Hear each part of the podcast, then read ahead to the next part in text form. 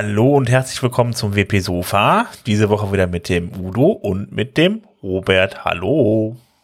Hallo. Hallo. Und mit mir Ihr habt euch natürlich. übrigens nicht ge Ihr habt euch übrigens nicht geirrt. Äh, ähm, wir haben so ein bisschen, äh, wir haben uns gedacht, ähm, das Beste, um ein, äh, um ein äh, Circle zu durchbrechen, quasi Wellenbrecher, ihr wisst schon, das, was gerade auch in den Nachrichten ist, ist quasi einfach mal einmal auszusetzen. Deswegen haben wir uns gedacht, wir machen mal, ähm, wir machen mal eine Woche Pause und ähm, sind jetzt wieder wöchent, zweiwöchentlich für euch da. Was haben wir denn damit jetzt Wollte ich eigentlich mal- gebrochen? Die, die, die WordPress-Newswelle oder? Nein, dass die Leute angenommen haben, letzte Woche ihr, ihr, ihr Podcast, ihre Podcast-Software ist kaputt. Ach so, jetzt meinst du, jetzt sind die Leute wieder glücklich, ja. Das stimmt. Gut. Ja, dann äh, sagen wir mal nach drei Wochen Pause mal ein wenig äh, über die neuesten Nachrichten aus dem WordPress-Bereich erzählen. Meiste Leute interessiert nach drei Wochen immer noch WordPress? Ja, ich glaube schon, dass jetzt nicht alle zu Typo 3 gewechselt sind, da bin ich ziemlich sicher. Und du meinst, Gibt in drei Wochen wäre irgendwas angefallen? Bitte? Und du meinst, nach drei Wochen wären schon wieder neue Nachrichten angefallen? Ja, also ein, zwei gab's da auf jeden Fall. Ich kann ja mal anfangen. Also ein, zwei habe ich auf jeden Fall gefunden. Das ist schön, dann erzähl mal. Also, ähm, ja, also WordPress hat, äh, bei WordPress hat es ein Update gegeben, nicht auf die Version 5.5.2 mit Sicherheitsupdates äh, und äh, ein paar Bug, also ein paar Bugfixes und so weiter. Ähm, das hat aber ein paar Probleme gemacht. Das hat mich dazu geführt, dass auf manchen Installationen ähm, ja, äh, eine 5.53 Alpha-Version äh, installiert wurde. Deshalb hat man dann, äh, dann direkt noch ein Update hinterher schieben müssen, nämlich auf die Version 5.5.3, die das Problem behebt, dass eine 5.53 Alpha installiert wurde oder wird. Und äh, ja, deshalb, also ähm, da aber wie gesagt vorher halt eben Updates drin waren in der 5.5.2, die relativ wichtig waren mit Security Fixes und so weiter. Ähm, ja, äh, auf jeden Fall, falls ihr das blockiert habt, ein Update machen. Ansonsten habt ihr das eh schon in den automatischen Updates mit drin. Ähm, ja, außerdem, äh, ja, äh, das waren die Sachen zu den letzten Updates. Ähm, den, demnächst wird es dann noch ein äh, Update auf die, gibt es ja noch das Updates auf äh, WordPress 5.6 und da gibt es jetzt die Beta 4 und die könnt ihr alle mal ausprobieren und ähm, dann müsst ihr euch das äh, Plugin installieren zum Testen von WordPress. Und ähm, ich glaube, Beta, Beta-Plugin heißt es, soweit ich mich dran erinnern kann. Und ähm, ja, dann könnt ihr das auch installieren. Ich versuche den beim Fenster aufzumachen, deshalb stockt es gerade ein bisschen. Ähm, in der WordPress 5.6 erwarten euch nämlich noch ein paar Änderungen. Ähm, es gibt unter anderem Verbesserungen im Gutenberg. Da gibt es dann bis zur Version 9.2 von dem Gutenberg-Plugin dann die Änderungen, die da drin waren, auch dann im Core. Ähm, zumindest die Änderungen, die es auf jeden Fall dann auch dann da, die da reinkommen sollten, weil es gibt ja immer wieder in den Gutenberg-Plugin äh, Änderungen, die man dann äh, äh, am Ende im Core nicht wiederfindet. Die werden dann dafür extra nochmal rausgenommen. Ähm, außerdem wird es dann ein neues WordPress äh, geben, das äh, 2021 und ähm, ja, das äh, kommt dann auch mit dem mit dem Release. Ähm, und es wird eine Option geben für die automatische Aktualisierung von Hauptversionen. ähm, Moment, also äh, die Hauptversion, das ist jetzt, äh, ist jetzt, es war bisher so, dass man halt eben dann die, die, ähm, äh, die Möglichkeit hatte, dass man äh, WordPress über ein, äh, ja, äh, über eine äh, Variable so einstellen konnte, dass auch die, die, die, die Hauptversion automatisch gezogen werden. Ähm, jetzt soll das als Standard drin sein in WordPress, dass man, also wenn man eine neue WordPress-Installation hat, dann ist, wird, wird dann als Standard nicht nur die Minor-Version auto geupdatet, sondern die, äh, sondern auch die, die, die Hauptversion von WordPress. Also wenn dann, also wenn es dann von 5.6 auf 5.7 auf 5.8 und so weiter raufgeht, dann wird dann die, die äh, Installation dann äh, auch noch abgedatet. Ähm, das Ganze, wie gesagt, für Neuinstallationen ist das so, dass die, ähm, äh, dass, dass die, äh, dass das automatisch so äh, eingestellt ist. Für die alten Installationen muss man das halt extra nochmal dann per Hand einstellen. Ähm, außerdem wird es dann noch äh, in, den, in dem Health-Bereich von WordPress noch einen Hinweis geben, dass man dann die Auto, die, die Auto-Updates halt eben mit anmachen soll. Also ähm, das ist dann ein ziemlich großer Schritt, wo man wirklich auch schon lange drauf hingearbeitet hat, dass man WordPress komplett äh, ja auto updatet, so dass halt eben ja das Problem nicht mehr da ist, dass man großartige Security-Lecks hat und äh, äh, beziehungsweise die hat man sowieso nicht mehr, aber dass man halt eben dass das System up-to-date hält. Das war ja schon immer eine Diskussion, seit Jahren versucht man den Weg dahin zu gehen. Genau, also ich kann mich daran erinnern, ähm, WordCamp äh, Europe in Leiden 2013 standen die, stand ein, ein Core-Mensch auf der Bühne und hat gesagt, ähm, was wir wollen, ist, dass die ähm, WordPress-Version, dass Leute immer auf der aktuellen WordPress-Version sind, genauso wie es bei Chrome und anderen Sachen ist, dass quasi das System sich automatisch aktualisiert, um eben zu verhindern, dass die Leute so eine Update-Angst bekommen. Und ähm, was ja auch, was wir, das der der Grund war ja, warum wir jetzt dieses ähm, können wir endlich mal die, die Minor-Version auch auf die Majors updaten, war eben der Wunsch äh, von dem Security-Team nicht quasi bis Version 3.7 die ist quasi 2014, glaube ich, oder 2015 kam die raus, ich glaube 2014, ähm, um halt zu verhindern, dass du, dass sie quasi bis dahin zurückpatchen müssen, bis zum St. Nimmerlein. Das heißt, deswegen wollen sie halt jetzt quasi nach vorne aufräumen. Das heißt, wenn du eine, wenn ihr quasi eine, eine 5.7 installiert, müsst ihr quasi schon aktiv den Wunsch haben, ähm, nicht am Auto-Update teilzunehmen. Und das heißt, dass der Großteil der Menschen das einfach mitmacht und das heißt quasi in, in ein paar Jahren es, es gibt's immer weniger ähm, zum Beispiel 5.7er Version, weil die dann automatisch auf 6.0 oder irgendwas schon sind. Finde ich gut. Ja, finde ich auch gut, weil ich glaube auch die wenigsten Probleme, wenn man Updates gemacht hat, hatte man mit WordPress Core. Äh, wenn, dann hatte man eigentlich Probleme mit den Plugins, die dann halt dann auch nicht mehr up-to-date waren oder irgendwelche äh, Funktionen genutzt hat, äh, äh haben dann, die dann äh, ja halt veraltet waren, also deprecated. Das passiert dann eben häufig bei Plugins, die dann zum Teil auch selber nicht abgedatet wurden. Ähm, ja, es gab noch eine Kleinigkeit, ähm, die dann hoffentlich nicht in 5.6 kommt. Das ist äh, die Sache, dass äh, die Leute, äh, dass, dass äh, es ein Update gab zu den Metaboxen innerhalb von WordPress. Das sind die, die Boxen, die man praktisch unter den Artikeln hatte. Früher, äh, jetzt ist das, sieht man das ja durch Gutenberg ja auch äh, nur noch ganz am Ende der Seite. Aber ansonsten halt eben, es gibt auch Plugins, die die halt eben noch ganz normal nutzen.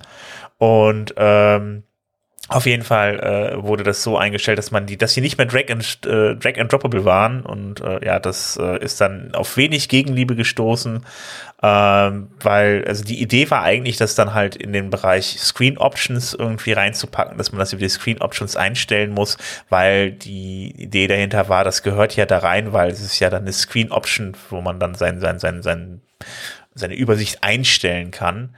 Ähm, ja, aber das war dann eher so eine Verstimmbesserung und äh, ja, es gab es in der Development-Version von 5.6 und äh, ja, wir nehmen mal alle an, dass es jetzt nicht reinkommt, also äh, dass man das dann so lässt, wie es vorher war. Ähm, zum Thema 5.6 gab es, glaube ich, auch noch Sachen zum Thema, also Infos zum Thema jQuery, Robert. Ja, das jQuery-Thema war ja, war ja sehr lustig, ähm, als die 5.5 rauskam ähm, weil ja da einige Sachen gebrochen wurden. Und zwar ähm, war es so gewesen, dass ähm, die, das früher gab es immer, also jQuery ist ja schon seit Ewigkeiten Teil von WordPress. Äh, also wir schleppen das schon seit einer Weile mit uns rum. Und ähm, wir hatten dann immer so ein, das war immer so ein jQuery Migrations ähm, also so ein Plugin oder so ein JavaScript Code, der immer mit an war, um halt Dinge ähm, abzufangen. Und ähm, das wurde halt mit 5.5 ausgeschaltet und plötzlich krachte es im halben Internet, weil eben ähm, äh, Autoren von Plugins und Themes quasi ähm, gedacht haben, na, das funktioniert ja bei mir, das ist das Standard WordPress, also geht's ja. Und ähm, als dann quasi WordPress aufgehört hatte, das Stützrad, also WordPress hatte quasi ganz leicht das Stützrad abgemacht von dem Fahrrad und plötzlich sind die ganzen, sind die meisten Leute einfach umgekippt. Und das hat quasi ähm, ähm, Stress bei, bei äh, Yoast verursacht, bei GIF-WP und bei ganz vielen anderen äh, Plugins, bei denen quasi Supporter, bei denen quasi im Support plötzlich es heiß lief, weil Leute gesagt haben, hey, euer Plugin ist kaputt. Und dann waren es aber andere Plugins, die quasi Dinge und ganz lustig. Auf jeden Fall ähm, war das so gewesen, dass quasi jetzt das Stützrad wieder dran ist. Das heißt, äh, mit WordPress 5.6 äh, wird das ähm, wird quasi dieses Migrationsskript wieder ähm, standardmäßig wieder angeschalten und die Leute werden bitte mal gebeten, ihre ihre komischen Plugins und Themes mal zu checken. Also die Plugin-Autoren und Theme-Autoren werden gebeten, bitte mal ihre Hausaufgaben zu machen und einfach mal zu testen, ob sie quasi ohne das klarkommen, dass wir quasi bei WordPress äh, 5.7 und in der Zukunft dann ähm, wieder das wieder dieses Stützrad wieder abmachen können, weil ich denke, wir sind alt genug, ohne dieses Stützrad zu fahren. Ja, ich bin aber mal gespannt, was die, die Plugin-Autoren angeht, irgendwie, äh, weil das sind ja doch schon jede Menge Plugins, die da irgendwie noch dann da wahrscheinlich jQuery benutzen. Und äh, ja, da bin ich mal gespannt. Es wurde auch immer dazu angehalten, dass, dass, dass das WordPress-interne jQuery zu benutzen. Deshalb, äh, ja, wenn da jemand hinter seinem das, Mig das Migrationsding hat halt ein bisschen, hat halt ein bisschen was dagegen gesteuert. Ich gebe euch ganz kurz mal ähm, ähm, in, in, in, in Insight into äh, ähm, in den in den Kopf von von äh, den Chorleuten und zwar wurde Matt Meilenweg auf dem WordCamp Espanol ähm, damals ähm, Mitte des Jahres gefragt, ähm, hey, können wir jQuery rausschmeißen und durch äh, äh, Vanilla JavaScript ersetzen oder gibt's quasi noch einen Grund? Und ähm, die Antwort von ihm war, ähm, also von Matt war, ähm, dass Pull Requests gerne gesehen werden und dass es quasi jetzt vom Core aus, also für den Core, keinen Grund gibt, ähm, an jQuery festzuhalten, weil ja eben jetzt die Browser alle, alle kompatibel sind.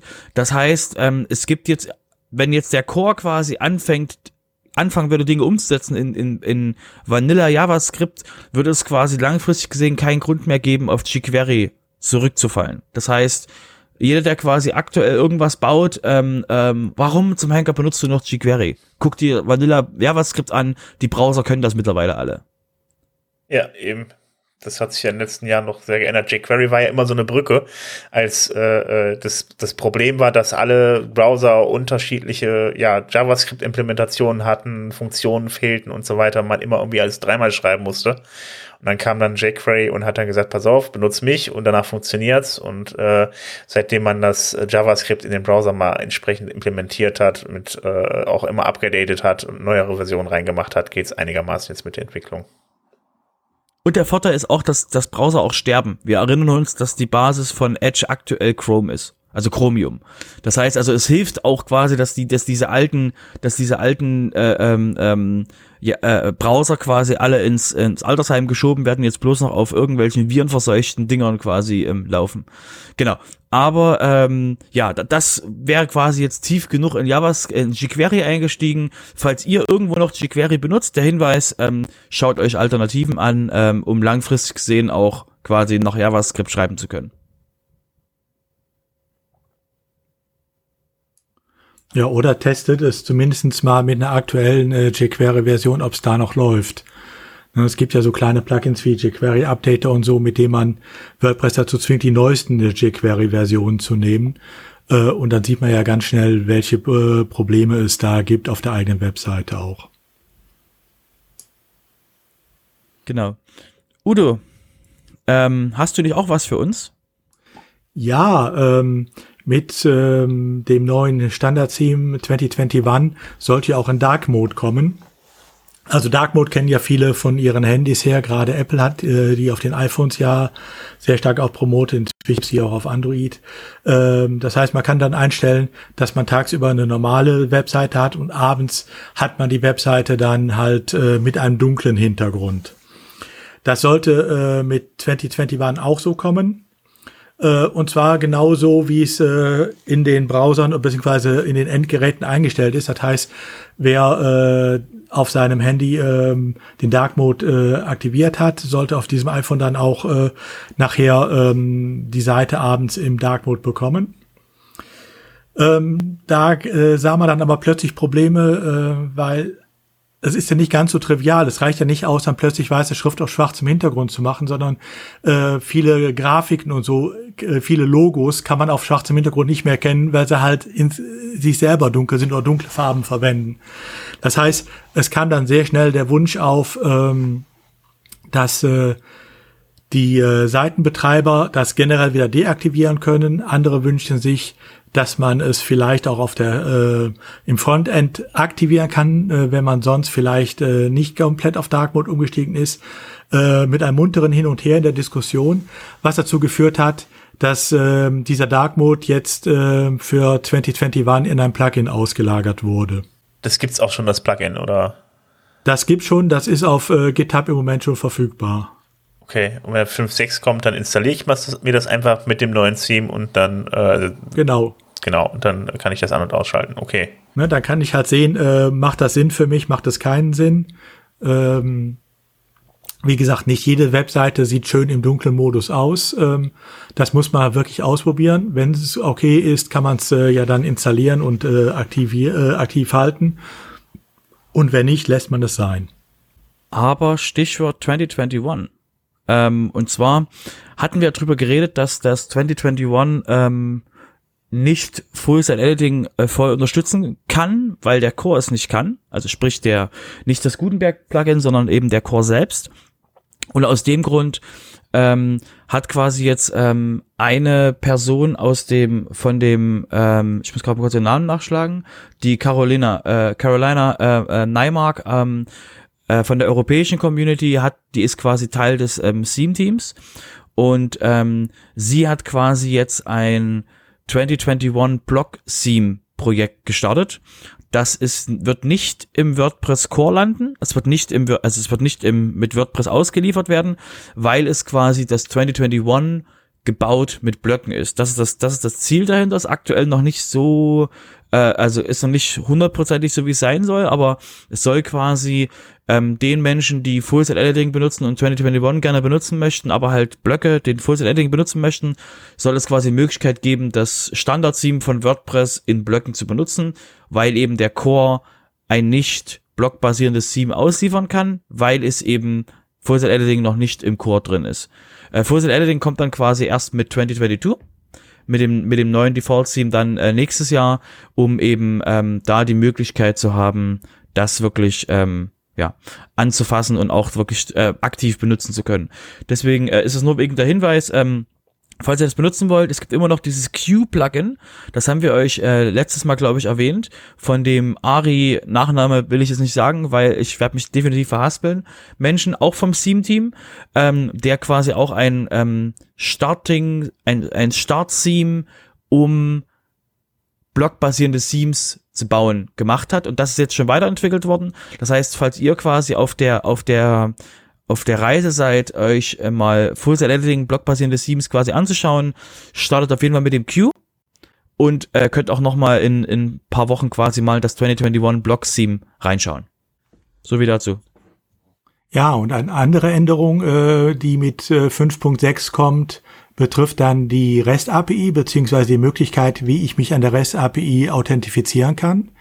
Ähm, bisher war es ja so, dass die einzige Authentifizierungsmöglichkeit, die WordPress mitbrachte, die Cookie-basierte war. Das heißt, ich muss mich auf meiner, äh, auf meinem äh, eigenen Gerät anmelden, kriege das äh, Cookie von WordPress gesetzt und kann dann da doch die REST-API benutzen.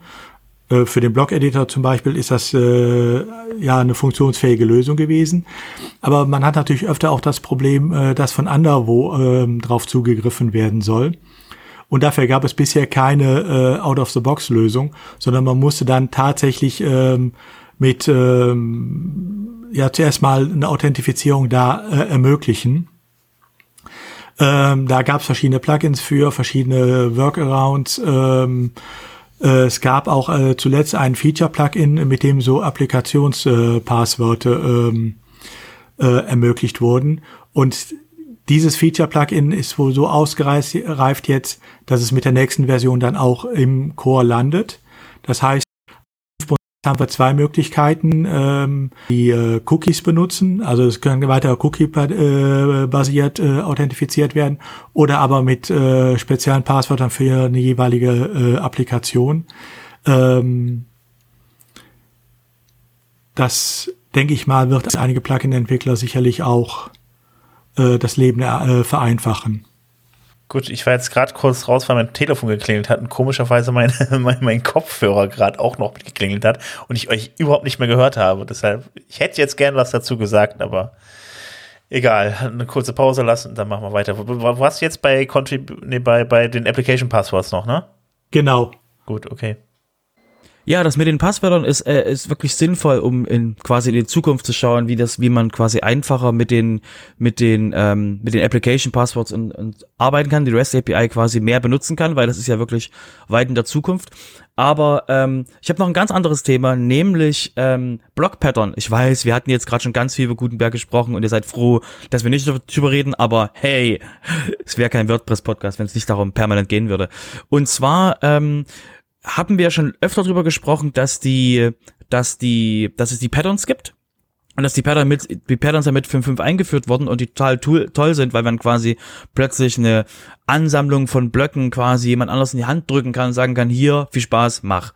Und was eben jetzt quasi fehlt, ist die Möglichkeit, ähm, dass man Block-Patterns aus dem äh, von WordPress.org aus dem Block Directory runterladen kann, weil jetzt kann man quasi nur immer nur einzelne Blöcke herunterladen und quasi kein Block Directory. Das machen gerade ganz viele andere Leute, zum Beispiel WordPress.com hat ähm, jetzt 100 ähm, Patterns quasi veröffentlicht, die auf nur für WordPress.com gelten, die nur dort funktionieren und ähm, der das, wo jetzt quasi jetzt, wo jetzt gerade Diskussion im, im WordPress Core, äh, im, in dem, in dem WordPress Projekt quasi ist, ist die Frage, wie können wir ähm, die Core Block Patterns umsetzen.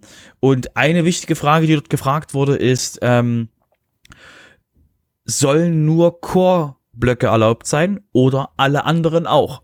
Ähm, ich laufe immer bei den ganzen Events rum und sage, stellt euch mal vor, ihr könnt quasi ähm, der User, der auf der, der quasi eine Seite baut, der kann sich eine Demo-Seite ähm, anschauen und kann quasi sagen, finde ich gut, will ich alles haben und kann sich quasi die komplette Seite so in sein, in sein WordPress reinladen und alle Blöcke, die er quasi sieht, werden installiert.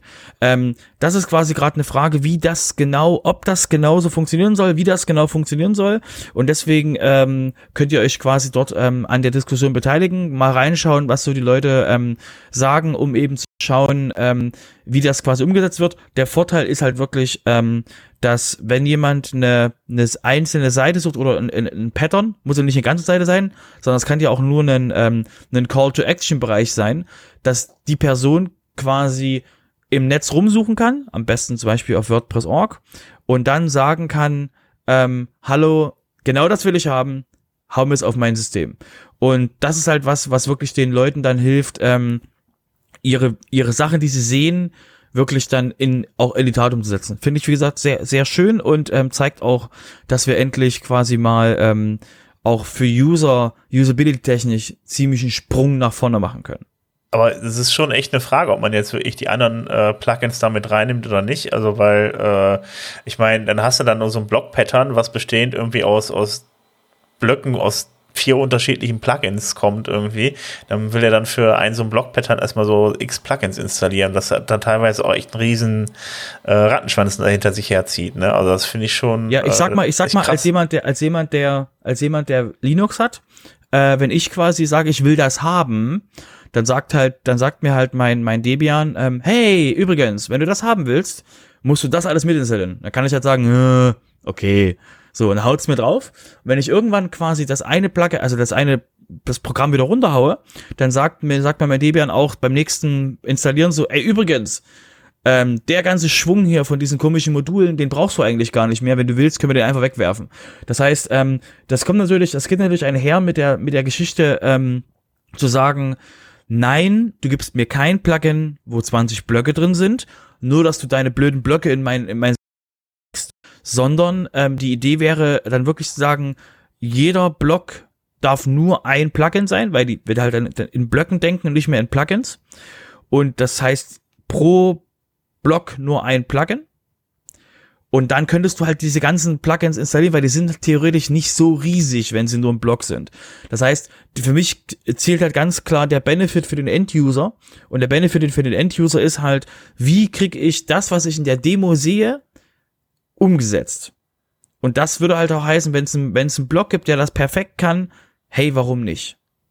Ja, das ist richtig, aber das Problem ist, dass die, dass die Blöcke ja wirklich dann auch immer irgendwie gesagt an Plugins dranhängen irgendwie. Und wenn ich dann irgendwie sage, ich will jetzt hier ein Rezept irgendwie schön anzeigen und so, dass es hier äh, dann hast du so einen Block, der, der, äh, lass ich mal überlegen, aber der kommt dann aus einem SEO-Plugin oder so. Und dann kommt, dann, ne, dann hast du. Nee, eben nicht. Ge- Genau, darum, genau darum geht's eben, darum, darum geht's eben für mich. Äh, wenn wir das wirklich machen, dann heißt es halt, also für mich in meinem Kopf, ne, ich habe keinen, ich hab, bin, hab, bin ich Teil dieses, dieses, ähm, die Leute, die da quasi mitdiskutieren, mit entscheiden. Aber für mich ist halt, du kriegst quasi den, du kriegst das installiert, wenn es, wenn es im Block Directory ist.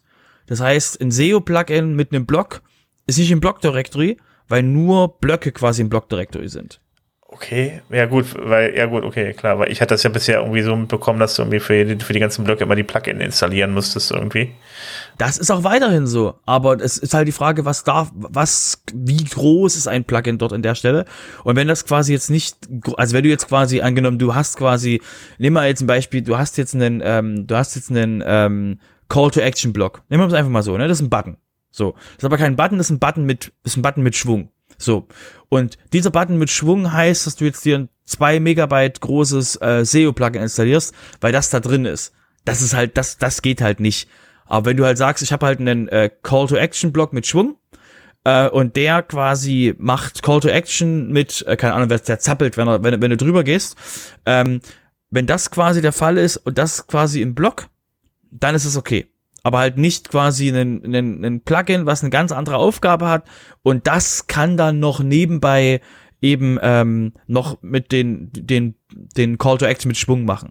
Und das genau ist halt, wäre für mich nicht erlaubt, aber das andere wäre halt, wäre halt okay. Ja, ich bin mal gespannt, was auf jeden Fall spannend. Genau. mitbringt. Wird spannend. Genau. Ähm, das andere Thema, falls keiner von euch mal was zu dem, zu dem Thema Block Pattern Directory hat, ist, wie gesagt, es ist nicht das letzte Mal, dass ihr davon was hören werdet. Definitiv wird das noch ganz oft kommen. ähm, kommen wir zu dem anderen Thema und zwar ähm, die Diskussion, die gerade im WordPress, ähm, die gerade in der WordPress Core Community ist, ähm, wie sie quasi, wie wir quasi den WordPress Release Cycle an den ähm, Industriestandard anpassen. Da geht's quasi um ein paar, um ein paar kleine Änderungen, ähm, wie der Ablauf von dem Ganzen ist, um das eben ähm, nicht so quasi wie WordPress sich ei- seine eigene Suppe gemacht hat und wir das quasi seit Jahren, seit, seit einem über einem Jahrzehnt schon machen, sondern eben, was sind die Learnings aus den, aus der kompletten quasi Softwareindustriebranche und was könnten wir daraus übernehmen? Sind ein paar schöne Ideen quasi dazugekommen, ähm, die quasi, ähm, die quasi wirklich interessant sind. Und jetzt müssen, wie gesagt, ihr könnt euch gerne das durchlesen, mit beteiligen, um eben zu schauen, ähm, wo ihr quasi seht, da, wenn ihr quasi Erfahrung in dem Bereich habt oder eben auch, wenn ihr lest und da eben seht, dass ihr was, beitragen könnt, dass ihr eben wirklich da eure Stimme auch hören lasst, um eben zu sagen, hey, cool wäre, wenn noch diesejenige oder warum ist, warum soll das ein Vorteil sein? Da sind schon ein paar Diskussionen drin und es ist, wie gesagt, sehr spannend zu sehen, ähm, wo wir, wo WordPress quasi kleine Abweichungen hat und was wir quasi da ähm,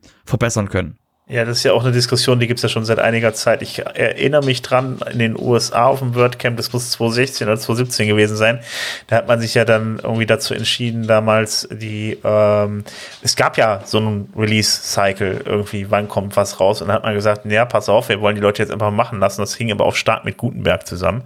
Ähm, die, äh, äh, das macht keinen Sinn, wenn wir jetzt da fest Re Release-Cycle äh, Cycle machen, sondern ähm, ja, es macht jetzt halt, wir machen jetzt halt ein Release, wenn alles fertig ist, Bums. So, das war dann damals die Aussage. Natürlich auch viele Leute natürlich dann waren, sagen wir mal, viele Leute waren halt nicht glücklich damit, weil sie natürlich dann auch planen müssen und äh, naja, da bin ich immer gespannt, wo da jetzt die Reise wieder hingeht, ob wir jetzt wieder einen bekommen oder Genau, wie das, es das wieder ja, aussieht. d- das Ergebnis, das Ergebnis daraus war ja, dass Francesca ja äh, beim WordCamp US, ähm, beim letzten In-Person WordCamp US in, äh, äh, in St. Louis, stand sie ja bei Matt und hat gefragt, also stand sie ja quasi beim äh, Q&A und hat ja gefragt, hey, können wir mal ähm, feste Release-Cycle machen? Das Ergebnis davon ist ja, dass wir jetzt feste Release-Cycle haben, haben wir ja schon drüber berichtet, äh, dass wir quasi wirklich sagen, ähm, äh, so quasi, auch wenn es verschiebbar ist, so planen wir vorwärts. Und äh, die gleiche Person, Francesca, ähm, die jetzt quasi jetzt für, für Yoast arbeitet und trotzdem weiterhin quasi volle Kanne äh, in WordPress rein contributed, ähm, genau von ihr ist ja auch die Zusammenfassung, ähm, das in den, Industrie, in den Industriestandard quasi anzugleichen. Das heißt, das ist die gleiche Person, die quasi einfach mal mehr Kontinuität und auch Planbarkeit für alle anderen haben will. Und deswegen ist es sehr spannend quasi, dass wir quasi als WordPress immer mehr, äh, ähm, mehr strukturiert sind, weil wir halt vorher immer quasi etwas, äh, nicht, also nicht gefreestylt haben, aber wir haben halt, ähm, ähm, es ist halt sehr viel ähm, dokumentiert und auch gemacht im WordPress-Projekt, aber eben nach außen ist es sehr schwer durchschaubar. Deswegen ist es halt sehr schön, dass es, dass solche Sachen mal angenommen und auch äh, dokumentiert werden. Ja, das war jetzt alles der WordPress Core. So, die erste Spalte Hammer. Yay! Yay! Damit kommen wir zu den Plugins und Theme, äh, Theme News. Genau, und, und wir sind wieder im Chor. Willkommen zurück. Was? Und zwar, ähm, ja, ja, ich habe es extra deswegen so hingeschoben. Und zwar ähm, äh, geht es darum, um die ähm, Theme Guidelines. Ihr merkt schon, ja, wir sind technisch gesehen bei Themes, aber eigentlich immer noch im, im, im WordPress.org-Projekt. Und zwar geht es darum, dass das, ähm, dass das Theme-Team ähm, jetzt ähm, äh, äh, veraltete Gu Guidelines, CSS-Guidelines quasi ähm, ähm, erlassen hat. Und es geht darum, dass quasi immer wieder ähm, Leute mussten quasi für Sticky und äh, bei Post-Auto und ähnliches quasi Sachen stylen, obwohl sie es gar nicht haben und ähnliches. Und ähm, der Fokus dieser ganzen Sachen ist jetzt quasi die ähm, mehr Accessibility. Ähm, ist auch quasi eins der eins der Hintergründe, weil eben äh, zum Beispiel auch ähm, die die Links jetzt quasi stärker hervorgehoben werden müssen, dass sie auch wirklich Links sind.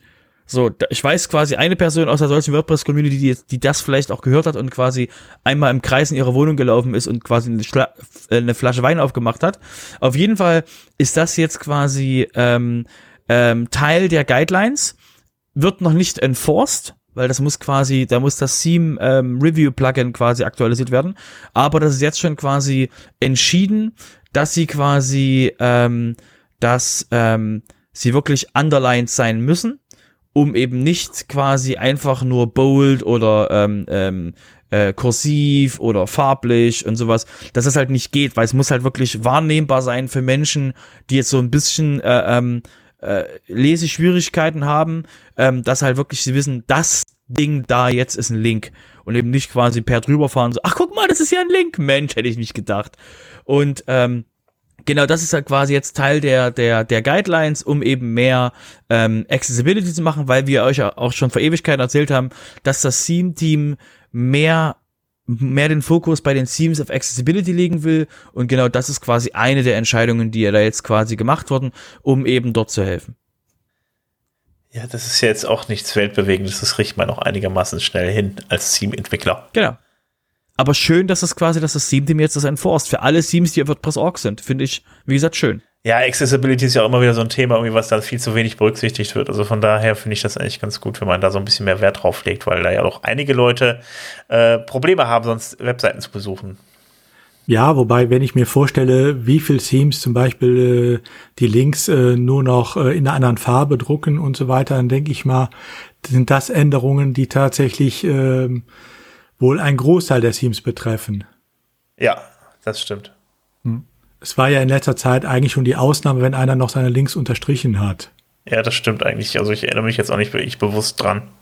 Ja, super. Also wie gesagt, der Vorteil, der Vorteil ist für alle, die es ignorieren, ähm, dass möglicherweise in ein paar Jahren ähm, es ein Europagesetz gibt, was halt heißt, äh, Webseiten müssen X.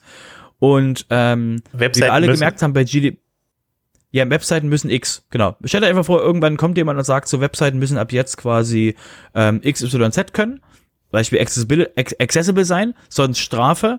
Und äh, wie wir jetzt aus GDPR gelernt haben, ähm, ähm, ja, setzt mal Standards um, bevor sie quasi gesetzlich erzwungen werden, damit ihr quasi, wenn sie gesetzlich erzwungen werden, euch nicht um, euch quasi nicht umlernen müsst oder um, umschulen müsst, dass ihr quasi dann äh, äh, vielleicht nur noch ein, zwei kleine Sachen ändern müsst. Das heißt, da ist, wieder gab's auf dem, ähm, bei dem WordCamp, äh, bei dem, Entschuldigung, bei dem WordPress Meetup Deutschland äh, vor einer Weile gab's ja dieses, diesen äh, Privacy, äh, diesen, diesen Accessi Accessibility Talk, der sehr gut war, wo einfach mal durchgeführt wurde, was alles Access Accessibility betrifft, wie das machbar ist, was man da machen kann.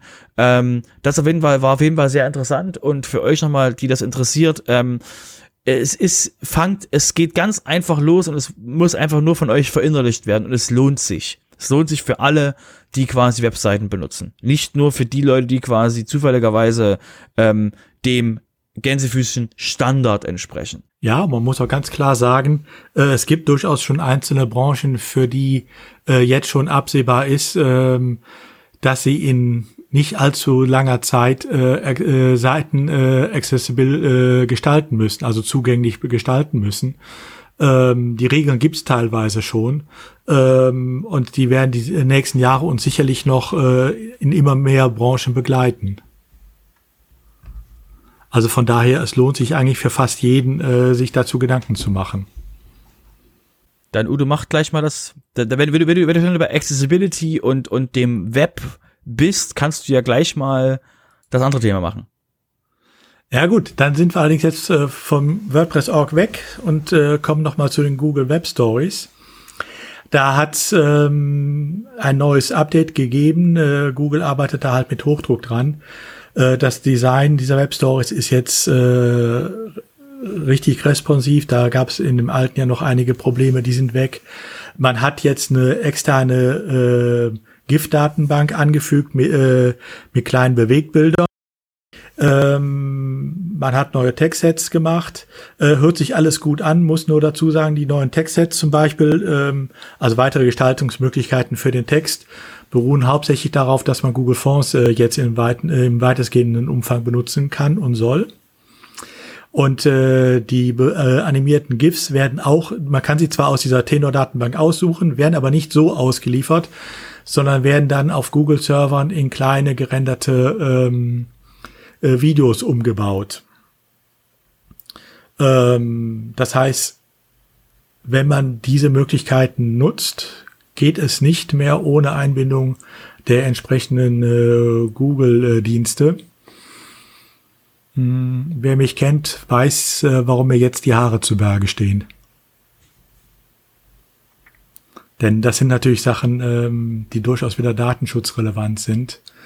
Ähm, das Ganze auch äh, mit Diensten von Google, wie zum Beispiel Webforms, für die es keine äh, Auftragsverarbeitung gibt, keine vernünftige Datenschutzerklärung seitens Googles, nix. Also von daher, ähm, es sind sicherlich interessante Funktionen, ja, aber wer sie benutzen will, muss in Deutschland wissen oder in Europa wissen, ähm, dass das bitte auf eigene Gefahr macht. Ja, Robert, zum Thema WP GraphQL, klein, kleiner ja. sperriger Begriff, hast du noch ein bisschen was mitgebracht? Ey, das ist nicht sperrig. WordPress, GraphQL. Also ich meine, ja, es sagt QL genau das, was es tut. Ne? Also äh, Query Language würde ich sagen, Gra grafische Query Language. Der, der, das ist eigentlich ziemlich cool. Also es ist ähm, für, weil eben, das ist ja ein Aufsatz auf die, die REST API, die an WordPress drin ist und wie wir jetzt ja schon seit dem Anfang der News oder vom letzten News noch wissen, wird das ja immer cooler, die auch zu benutzen, wenn man nicht quasi auf dem Ding mit dem Browser draufhockt.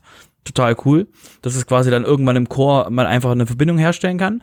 Und ähm, die GraphQL von WordPress ist ein ist ein extra Add-on, was quasi ähm, der, der Jason Ball damals geschrieben hatte. Haben wir schon vor Ewigkeiten darüber berichtet. Und ähm, das ist jetzt im WordPress-Plugin-Verzeichnis. Ähm, seit kurzem erst, also seit ein paar Stunden erst, oder sage ich mal, seit, sagen wir mal einfach mal, seit, seit 48 Stunden ist es im Plugin-Verzeichnis, wurde vorher freigeschalten und jetzt ist es auch quasi drin und aktiv benutzt und hat quasi ähm, 4000 ak aktive Instanzen sofort vom Stand weg, weil eben eine Menge Leute das schon vom GitHub vorher und ähnlichen quasi sich installiert haben. Die GraphQL ist quasi extrem sinnvoll, wenn man ähm, dedizierte Fragen an die REST API stellen will oder an, an die GraphQL stellen will. Das heißt, der Vorteil ist, wenn man jetzt quasi WordPress fragt, hey WordPress, gib mir mal alle, Blo alle Blogposts, die X sind, ähm, kann man eben mit GraphQL sagen, hey WordPress, gib mir bitte, also hallo GraphQL, gib mir bitte ähm, drei Posts vom Sven in der Kategorie Hunde mit dem Tag äh, kurzer.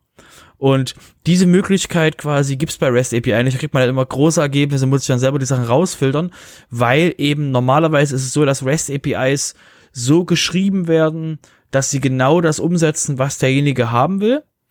Und das Problem ist eben, dass die WordPress REST API nicht einfach änderbar ist für jeden. Und deswegen eben spezielle Anforderungen, die man hat, eben über die REST API nicht gehen. Aus dem Grund ähm, wurde eben das Prinzip GraphQL erfunden, um eben eine Legacy REST API nochmal ähm, einzuhauchen, neu, neue, neue Möglichkeiten einzuhauchen, ohne dass man eben ähm, da großartig jetzt was rumprogrammieren muss bei der REST API. Quasi alte API-Anfragen brechen könnte damit. Deswegen ähm, GraphQL.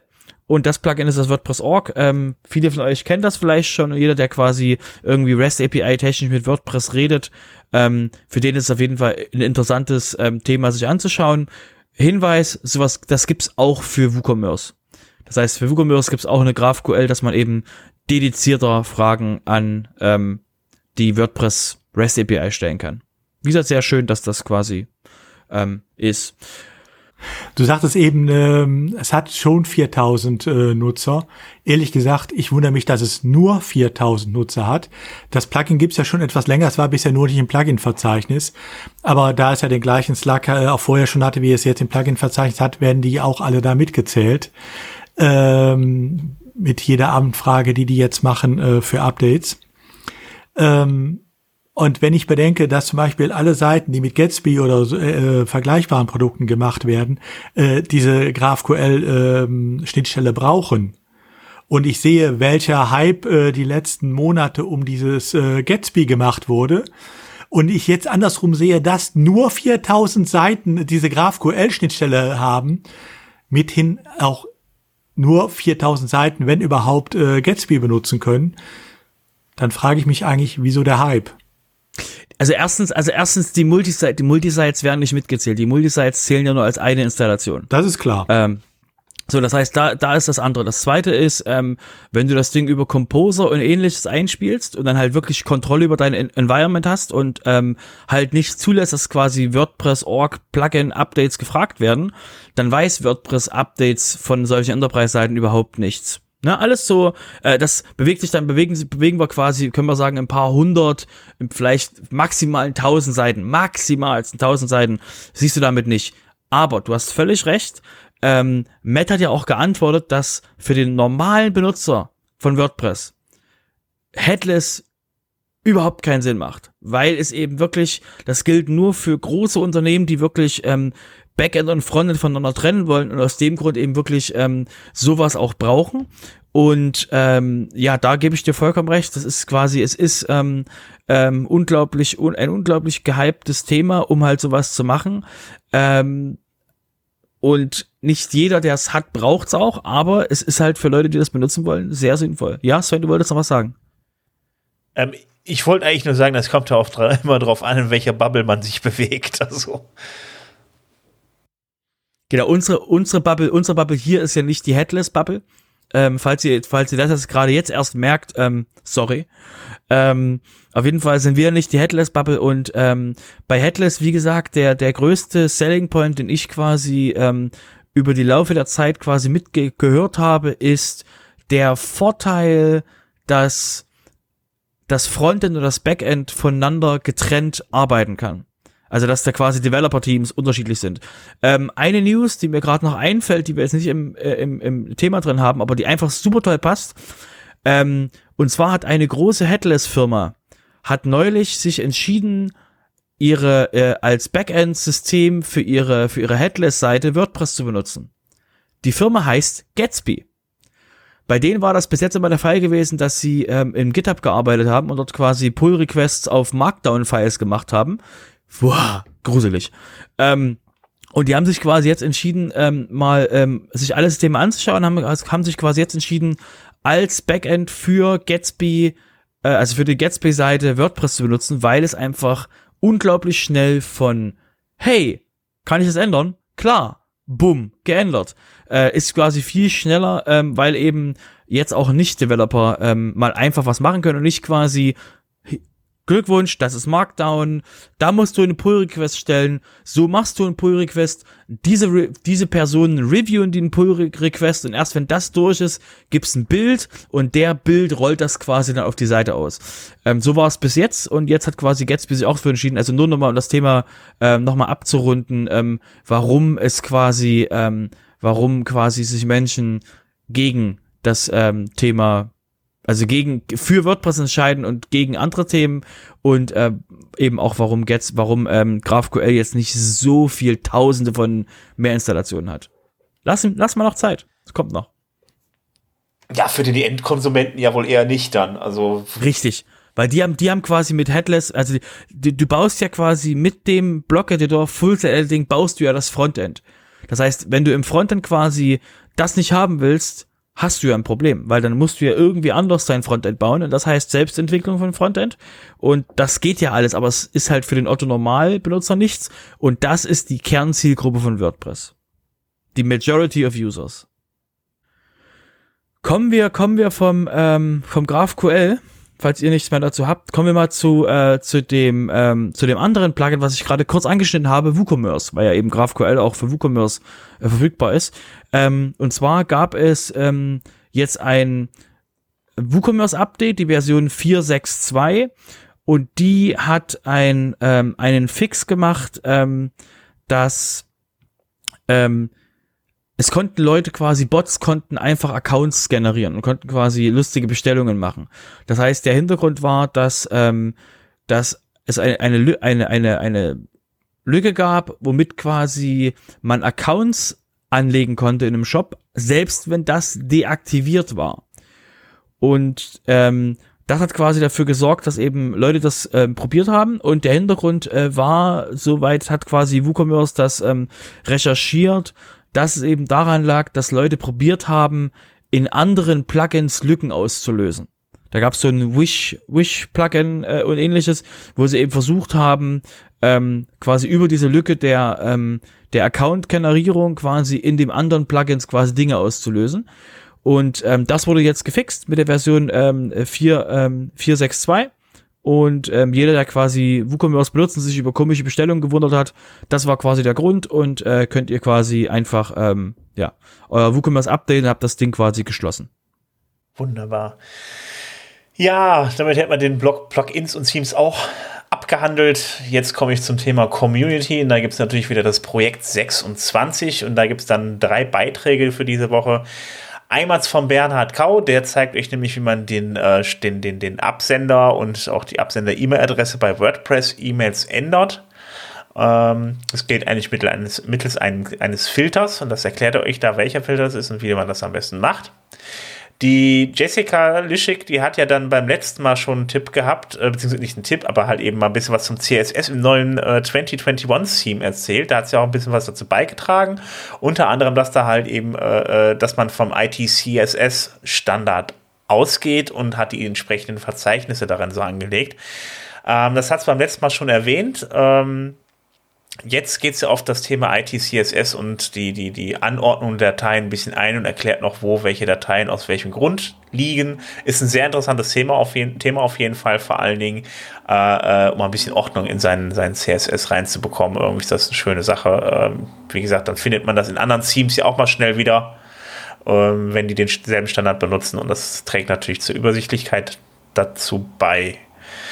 Äh, ansonsten, äh, genau, Thorsten Landsiedel hat auch noch ein bisschen was geschrieben, das auch ein sehr interessanter Artikel ist, ein bisschen länger. Er hat sich nämlich ein bisschen mit äh, Membership-System auf seiner Webseite auseinandergesetzt. Nicht auf seine Webseite, sondern auf einer Webseite für einen Kunden auseinandergesetzt und hat da eine kleine Odyssee hinter sich gebracht, weil dann immer wieder irgendein Plugin äh, irgendwas nicht konnte, irgendeine Anforderung nicht erfüllt hat. Es gibt Probleme mit Steuern und so weiter, wie man das halt eben kennt. Vor allen Dingen, weil die ganzen Sachen und die ganzen Plugins und so weiter halt eben äh, äh dann äh, oftmals für unterschiedliche Märkte geschrieben sind. Äh, ja, beliebt äh, ist dann natürlich dann die USA und die beachten natürlich dann nicht hier rechtlich geltende Dinge und ja, äh, lest euch den Artikel von Thorsten mal durch, ist sehr interessant, aber ich kann mir auch vorstellen, wie frustrierend das ist, äh, ja, sich da ein System raussuchen zu müssen irgendwie. Aber äh, das ultimative Membership-System scheint es leider immer noch nicht zu geben. Zumindest keines, was hier für den Markt irgendwie äh, so gut funktioniert. Oder habt ihr noch ein Plugin, was ihr empfehlen könnt? Ja, es ist in der Tat ein Problem. Ähm, ich kenne diese Odyssee, äh, als äh, ich für einige unserer Seiten äh, so eine Plusmitgliedschaft eingeführt habe, um bestimmte Artikel lesen zu können oder werbefrei äh, surfen zu können auf den Seiten. Ähm, das ist auch unter anderem noch dadurch äh, angefeuert worden, dass äh, zwei der großen Flaggschiffe in dem Markt äh, plötzlich äh, ihre ganze Paid-Funktionalität, die sie vorher hatten, äh, über Bord geworfen haben und gesagt haben, damit wollen wir uns nicht mehr befassen, äh, sondern andere dazu programmieren. Und äh, das ist in der Tat im Moment ein Problem. Es gibt noch einige wie Paid Member Subscriptions oder so, die das sehr gut allerdings können, die auch sogar hier in der EU entwickelt werden. Ähm, aber äh, man muss wirklich in dem Bereich genau vorher wissen, was man will äh, und muss sich dann die entsprechenden Plugins auch äh, genau darauf angucken, äh, ob sie das erfüllen. Das ist nicht ganz so trivial wie andere Sachen. Ja, das ist manchmal, manchmal ist auch einfach eine klitzekleine Funktion, die dann fehlt, wo man dann nicht weiterkommt und äh, dann, äh, bevor man dann das Plugin selber dann hacken muss, was dann halt immer ziemlich schlecht ist, äh, ja, wird es dann schwierig, dann kommt man sich wieder um. Also äh, man kennt das so. WordPress, WordPress Plugin-Suche ist ja auch immer so ein Thema. Ja, das war's zum Thema Projekt 26. Drei Beiträge diese Woche und äh, ich nehme an, dass das Anfang kommenden Jahres wieder mehr werden wird. Schauen wir mal. Wenn es dann auf Projekt 4 umgestellt wird mit, ähm, mit ähm, direkter Kommunikation mit den Menschen ähm, in einem, in einem Meetup oder was? Projekt 4? Ja, also einmal im Quartal. Drei, einmal im Quartal, ja, ja, ja, ja. Ich bin mal gespannt. Ja, vielleicht Oder Projekt 12, nee, stimmt, du hast völlig recht, du hast ja noch Projekt 12. Kannst ja Projekt 12 machen. Kommt ja vorher Projekt 12, genau. Ich glaube, wenn es Projekt 4 ist, mache ich, glaube ich, mit. Okay, alles klar. Ja, bei Projekt 12 wäre ich dann wieder mit den Meetups mit dabei. Ähm, hoffen wir mal, dass alles gut geht bis nächstes Jahr, dass man sich mal wieder vor Ort treffen kann. Schauen wir mal. Quatsch. Wie, was, wie Quatsch? Das Quatsch. Das, äh, äh, der Typ, der, der Typ, der eine von der Biofirma hat gesagt, ähm, er geht davon aus, Ende nächsten Jahres. Ja, siehst du. normaler. Aber wie gesagt, das, das, ja, hast ja völlig recht. Treffen wir uns quasi im Dezember für eine Gruppenumarmung irgendwo in Deutschland. Auf jeden Fall. Ich komme nach Leipzig. Im Dezember nächstes Jahr um Weihnachtsmarkt oder so. Ich glaube, ich glaube, bei, bei euch beiden wäre es sinnvoller, ich komme in eure Richtung, weil ähm, da haben wir euch quasi viel näher beieinander. Ja, Köln Egal. hat auch einen schönen Weihnachtsmarkt, also von daher. Bevor wir, bevor wir jetzt, bevor wir jetzt in, in Planungen kommen, würde ich sagen, machen wir mal ganz kurz äh, weiter mit dem Thema, nämlich, was wir schon unglaublich lang nicht mehr hatten. Ihr seid jetzt total total quasi an der Ecke von eurem, von eurem Stuhl. Oh mein Gott, was bringt er jetzt? Was wir schon lange nicht mehr hatten, ist der WP Letterpick. Richtig, hatten wir schon ewig nicht mehr gehabt. Und zwar ähm, haben wir uns wieder jetzt mal rausgepickt. Ähm, äh, was ich mir rausgepickt habe, sind die Kundenprojekte managen von Kirsten und Elisabeth, ähm, die quasi im Rahmen des ähm, Meetups in Stuttgart einen Vortrag gehalten haben zu dem Thema und eben auch ähm, eine Artikelserie gemacht haben, findet ihr alles in den Shownotes. Ähm, und da reden sie quasi drüber, wie sie quasi mit ähm, wie sie mit Menschen quasi ähm, arbeiten und wie quasi so, ähm, wie sie quasi ihre Agentur ähm, managen, ähm, Einblicke quasi hinter die Kulissen dort. Und ähm, das könnt ihr, wie gesagt, einmal als Meetup gibt's das und dann quasi auch noch eine Artikelserie von Kirsten und Elisabeth direkt. Auf jeden Fall sehr lesenswert, um halt mal zu sehen, wie arbeiten denn andere ähm, quasi mit Kundenprojekten. Ja, und da wir schon im Businessbereich sind, noch eine zweite Meldung. Ähm, viele von euch kennen ja Envato, Theme Forest, Code Canyon. Ähm, Envato hatte äh, jetzt äh, ganz stolz die Meldung rausgegeben, äh, dass auf ihren Portalen inzwischen, äh, auf ihren Marktplätzen muss man ja besser sagen, inzwischen eine Milliarde äh, US-Dollar umgesetzt wurden. Ähm, soweit die Erfolgsmeldung ist ja durchaus auch eine erstaunliche Höhe. Ähm, es wechselte aber sehr schnell zu einem kleinen Shitstorm, äh, weil einfach sich viele ähm, Autoren äh, von Plugins und von Themes äh, dann darüber beschwerten, äh, dass sie in letzter Zeit durchaus weniger verdienen, einfach weil Envato inzwischen sehr stark sein äh, Angebot Elements ähm, forciert, auch mit entsprechenden Werbebannern und teilweise auch im Checkout-Prozess. Ähm, und dieses Elements, wer es noch nicht kennt, ist einfach ein Abo-Modell. Man bezahlt jeden Monat äh, einen kleinen Betrag. Dafür darf man aber von den Sachen, die in diesem Elements-Programm drin sind, alles kostenlos herunterladen und nutzen. Und dazu gehören halt auch viele, gerade WordPress-Themes und WordPress-Plugins. Ähm, und da kriegen natürlich die Autoren dann nicht mehr wie früher einen guten Teil äh, des Preises, sondern nur noch einen ganz kleinen Anteil. Also durchaus eine Überlegung für ähm, Plugin- und Theme-Autoren, ähm, ob es so sinnvoll ist, sich aktuell noch exklusiv an, Enva an die Envato-Marktplätze zu binden. Wobei ein guter Teil, wie du gerade sagst, ja auch immer sehr relativ ist. Bei, gerade bei Theme Forest und beziehungsweise bei Envato, bei den Seiten, auch Code Canyon, ähm, weil die haben schon echt enormen Anteil genommen. Soweit ich weiß, waren das, waren das nicht 70 Prozent? die die die die die die behalten und äh, nur wenn man sein Plugin exklusiv über über darüber irgendwie rausgibt, sind das ist kriegt man nur die Hälfte. Das heißt, den Großteil des ganzen Geldes haben die sich die ganze Zeit äh, äh, reingezogen. Jetzt jetzt ist natürlich dann so eine Meldung, wo man dann sagt, oh, wir haben eine Milliarde Umsatz gehabt, ist natürlich dann toll, vor allen Dingen, wenn man überlegt, was die dann halt eben dann davon abgegriffen haben. Also ich finde das schon ein bisschen unverschämt von den Preisen her. Ich meine, selbst Apple und äh, äh, ähm, Apple nimmt ja, glaube ich, 30 Prozent. Äh, das ist ja dann im Vergleich echt noch wenig. Also wenn man den, den, den, den, den App Store. Könnt ihr den, können, können wir den richtigen Vergleich machen? Ähm, Spotify. Ja, das wäre natürlich auch, ja, das ist natürlich in die andere Richtung verglichen, aber das, ja. Genau, Spotify, Spotify. Was hat, was hat ein Musiker, Musiker davon, auf Spotify zu laufen? so gut wie nix. Nee. Jetzt muss man natürlich dazu sagen, ähm, in dem normalen Marktplatz, äh, wenn ich dann einzelne Teile kaufe und äh, da dann äh, der Kaufpreis äh, aufgeteilt wird, da habe ich noch ein gewisses Verständnis dafür, dass da auch ähm, relativ große Anteile an den Marktplatzbetreiber gehen. Denn ähm, er muss die ganze Logistik tragen, er muss den Werbeaufwand tragen und äh, ich habe einfach ja auch die Möglichkeit, wenn ich auf dem äh, Envato Marktplatz bin, auf Theme Forest zum Beispiel als Theme-Entwickler, ähm, ganz anderes Publikum anzusprechen, als ich es mit einem eigenen Shop machen könnte. Ne, so bekannt zu werden mit meinem eigenen Shop, dass ich da entsprechende Publikum angreifen kann, ist auch schwierig. Also von daher, äh, das, da hat es zwei Seiten. Wenn ich dann natürlich so Sachen wie Elements sehe, und da wäre ich ja praktisch dann wieder bei Spotify bei dem Vergleich, ähm, da sieht's dann anders aus und da rechnet es sich dann absolut nicht mehr. Ähm, da muss man dann halt überlegen, was man will.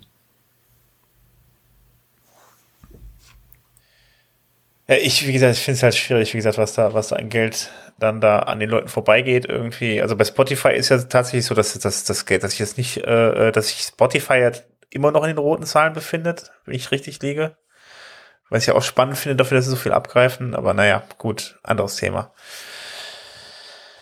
Äh, ja, ich finde es, also ich fand dass, dass das äh, Envato-Verhalten halt schon eh schon immer ein bisschen grenzwertig, zumal ähm, gab es da äh, früher auch nur die Möglichkeit, sein Plugin und sein Team anzubieten, das irgendwie mit, mit, mit Lifetime-Updates. Ne? Also das ist nochmals mal dazu sagen, das kann nicht nachhaltig sein.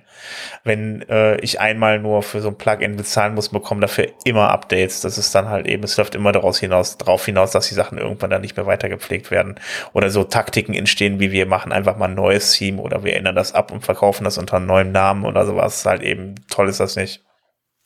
Ja, und das war natürlich, äh, das ist ein Riesenproblem bei äh, auf ja auf Team Forest, aber auch äh, in Code Canyon natürlich bis heute, weil ähm, ich habe da jede Menge an äh, Plugins und Themes, äh, die ich finden kann, die aber äh, vielleicht ein, zwei Updates kriegen äh, und danach nichts mehr. Ähm, und wenn ich mich auf so ein Team einlasse, zum Zeitpunkt, wenn es frisch ist und noch Updates bekommt, für ein Jahr, sage ich mal, ähm, dann ist er natürlich auch immer ein Kauf äh, mit der Hoffnung, dass ich diese Plugins auch weiterkriege. Ähm, und wenn dann schon im zweiten Jahr nichts mehr kommt, dann führt das irgendwann auch zu jeder Menge Seiten, die Zombies im Keller haben. Genau, was dann auch wieder dazu führt, also wie gesagt, zur Frage, dass man, äh, also ob das überhaupt eine gute Idee ist, halt eben Theme Forest zu benutzen. Und ich bin einfach der Meinung eher nein. Also da sollte man sich wirklich andere Quellen suchen und äh, das ist wirklich, das ist nicht nachhaltig, was die Entwickler angeht. Es ist absolut nicht nachhaltig, was die eigenen äh, Webseiten angeht, weil die Leute halt eben dann mit Sicherheitslücken durch die Gegend rennen. Da werden auch noch zig andere Plugins mit rausgehauen in den Themes und verpackt, die dann auch, auch keine Updates mehr bekommen oder nur Updates bekommen. Äh, relativ umständlich auf jeden Fall, nicht über die Update-Funktion und so weiter. Also da kann man vom Prinzip eine eigene Folge draus machen. Also ich finde es, wie gesagt, also sucht euch euch andere Quellen und äh, es gibt mhm. deutlich bessere Themes. Ja gut, es gibt ein, zwei Standard-Themes, äh, muss man schon fast sagen, die über äh, Theme Forest zum Beispiel verkauft werden. Aber äh, im Prinzip hast du recht, ja. eigentlich sollte man wirklich sagen, Finger weg davon. Ja. Gut, jetzt haben wir gleich eine ganze Rubrik äh, für dich, Udo. Eine äh, mit Recht im Podcast. Da hast du direkt zwei Sachen mitgebracht heute. Ja, endlich darf ich mal wieder. Ähm, Tatsache, äh, tatsächlich sind es zwei ganz kleine Meldungen nur. Ähm, wir erinnern uns alle noch, äh, vor zwei Monaten oder drei Monaten war die Aufregung groß, als der Europäische Gerichtshof ähm, das äh, Privacy Shield gekippt hat und äh, dann äh, die Ausflucht mit den Standardvertragsklauseln auch eigentlich, was die USA betraf, mit, direkt mit zugemacht hat. Ähm, seitdem behelfen wir uns mit den Standardvertragsklauseln, ähm, aber wohl wissend, dass die auch eigentlich hier so in der jetzigen Form nicht gehen. Ähm, jetzt hat die EU-Kommission zumindest mal erste Nachbesserungen versucht. Die betreffen natürlich nicht das Privacy Shield, weil da ist mit der derzeitigen US-Administration, denke ich mal, kein Blumentopf zu gewinnen für eine dritte Auflage. Ähm, oder man hat noch keinen neuen äh, Titel gefunden, äh, für den alten Wein umzupacken. Ich wollte gerade sagen, als wenn das mit der neuen Administration anders wird. Die werden das gleiche wie vorher wollen. Also nur ja, mal, gut. sorry, dass, dass, dass, dass, dass dir dein Thema reingrätsch, aber die Aussagen von den äh, Abgeordneten der USA zum Thema TikTok, wie nervös die geworden sind, dass quasi so eine Chinese, dass China quasi Zugriff auf ähm, die Daten und alles Mögliche von den, von den US-Bürgern hat. Und ich denk mir halt, cool, das ist exakt unser Blick auf die USA. Dass wir quasi äh, gerne wissen würden wollten, was da wie, wo wann abläuft. Und die USA auch sagen, nö, also wir, nee.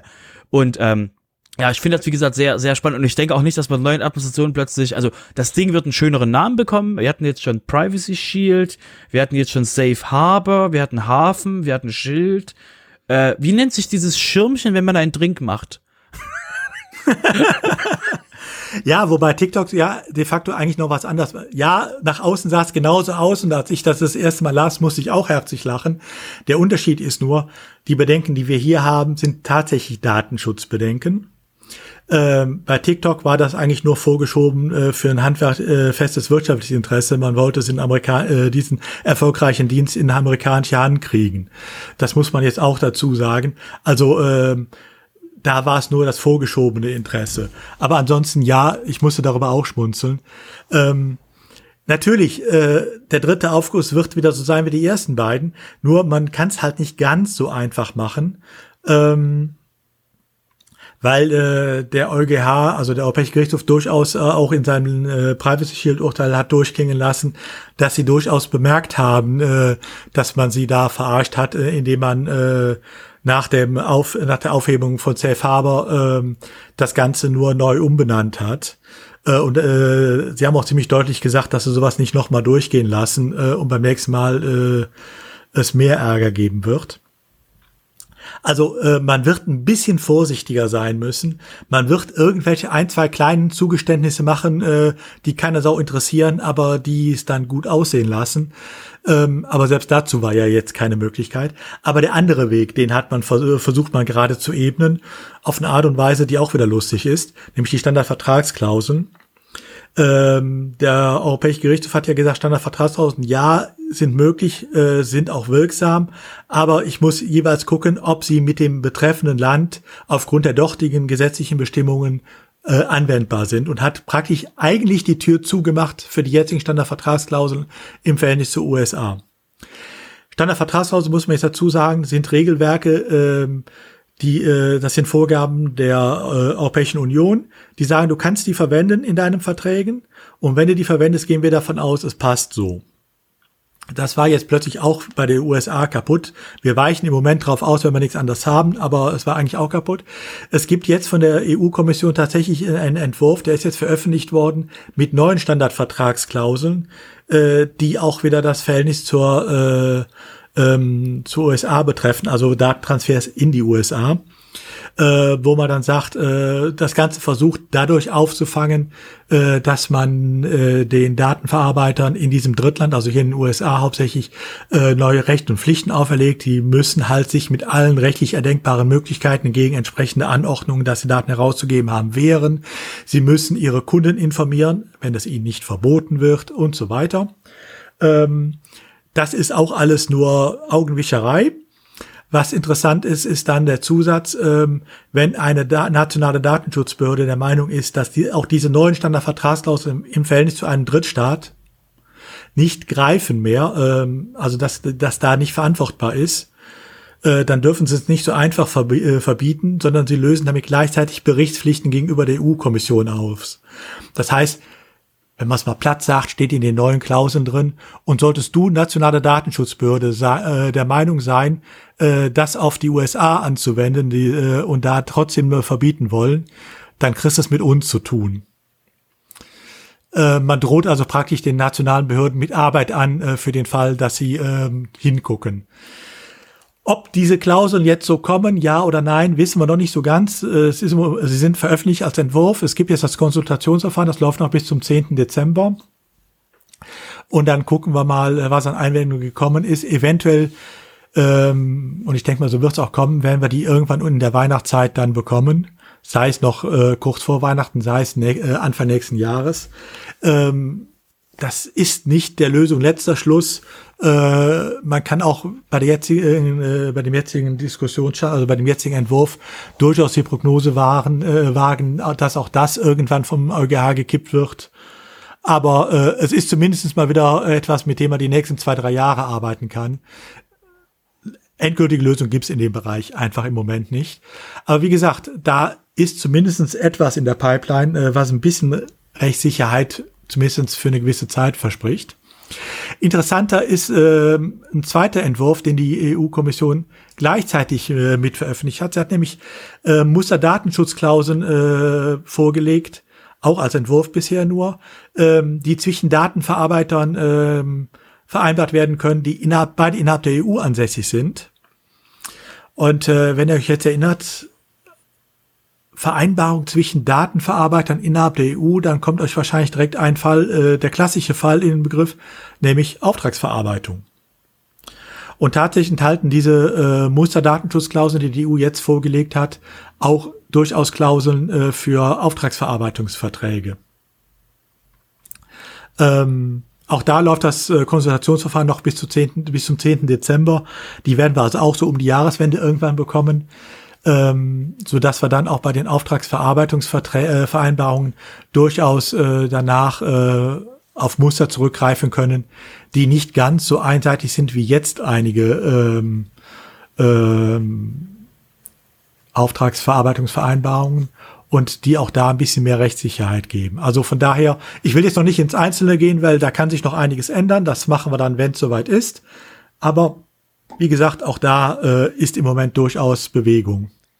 Ähm, nur um nochmal auf die Standardvertragsklauseln zurückzukommen, ähm, äh, wollen die kein endgültiges Gesetz machen? Können sie momentan nicht? Oder wollen die das EUGH so mürbe machen, dass sie immer sagen, wir haben keine Lust mehr mit Klagen? Also, der Witz, ich verstehe halt den Sinn Witz, nicht, wenn man einfach nur so kurzfristige ja. Gesetze macht. Der Witz ist ja, wir können es ja nicht. Ähm, weil äh, wir haben auf der anderen Seite, sagen wir jetzt mal nicht Drittland, sondern sagen wir, äh, nennen wir es beim Namen USA, haben wir einen Partner, äh, der ganz klar sagt, wir wollen diese Zugriffe haben. Ähm, und wir gehen davon kein Jota ab. Gleichzeitig ist das ein, äh, äh, ein Land, mit dem sehr enge Dat äh, wirtschaftliche äh, Verkehre auch im Datenbereich bestehen. Und äh, es gibt doch eigentlich kaum Dienste, die nicht äh, US-basiert sind. Einige haben versucht, hier in Europa äh, ähm, den Dienst parallel aufzuziehen oder so. Das sind aber die wenigsten, weil das einfach auch eine Kostenfaktor für viele ist. Ähm, aber die meisten treiben dann Sachen von Slack über Trello bis ich weiß nicht was, äh, von den Google-Diensten, Facebook und so weiter wollen wir jetzt gar nicht reden. Die laufen ja alle nur äh, als amerikanische Dienste äh, wenn wir die nicht komplett verbieten wollen, ähm, dann ist ja die Frage, wie kriegen wir das hin? Ne? Wir können ja schlecht sagen, äh, ihr dürft jetzt alle keine Facebook-Ads mehr verwenden, obwohl ich das datenschutzrechtlich eigentlich sagen müsste als EU. Aber es besteht halt ein gewisses Bedürfnis dafür, es zu machen. Also muss ich überlegen, wie kann ich das meiner Wirtschaft ermöglichen?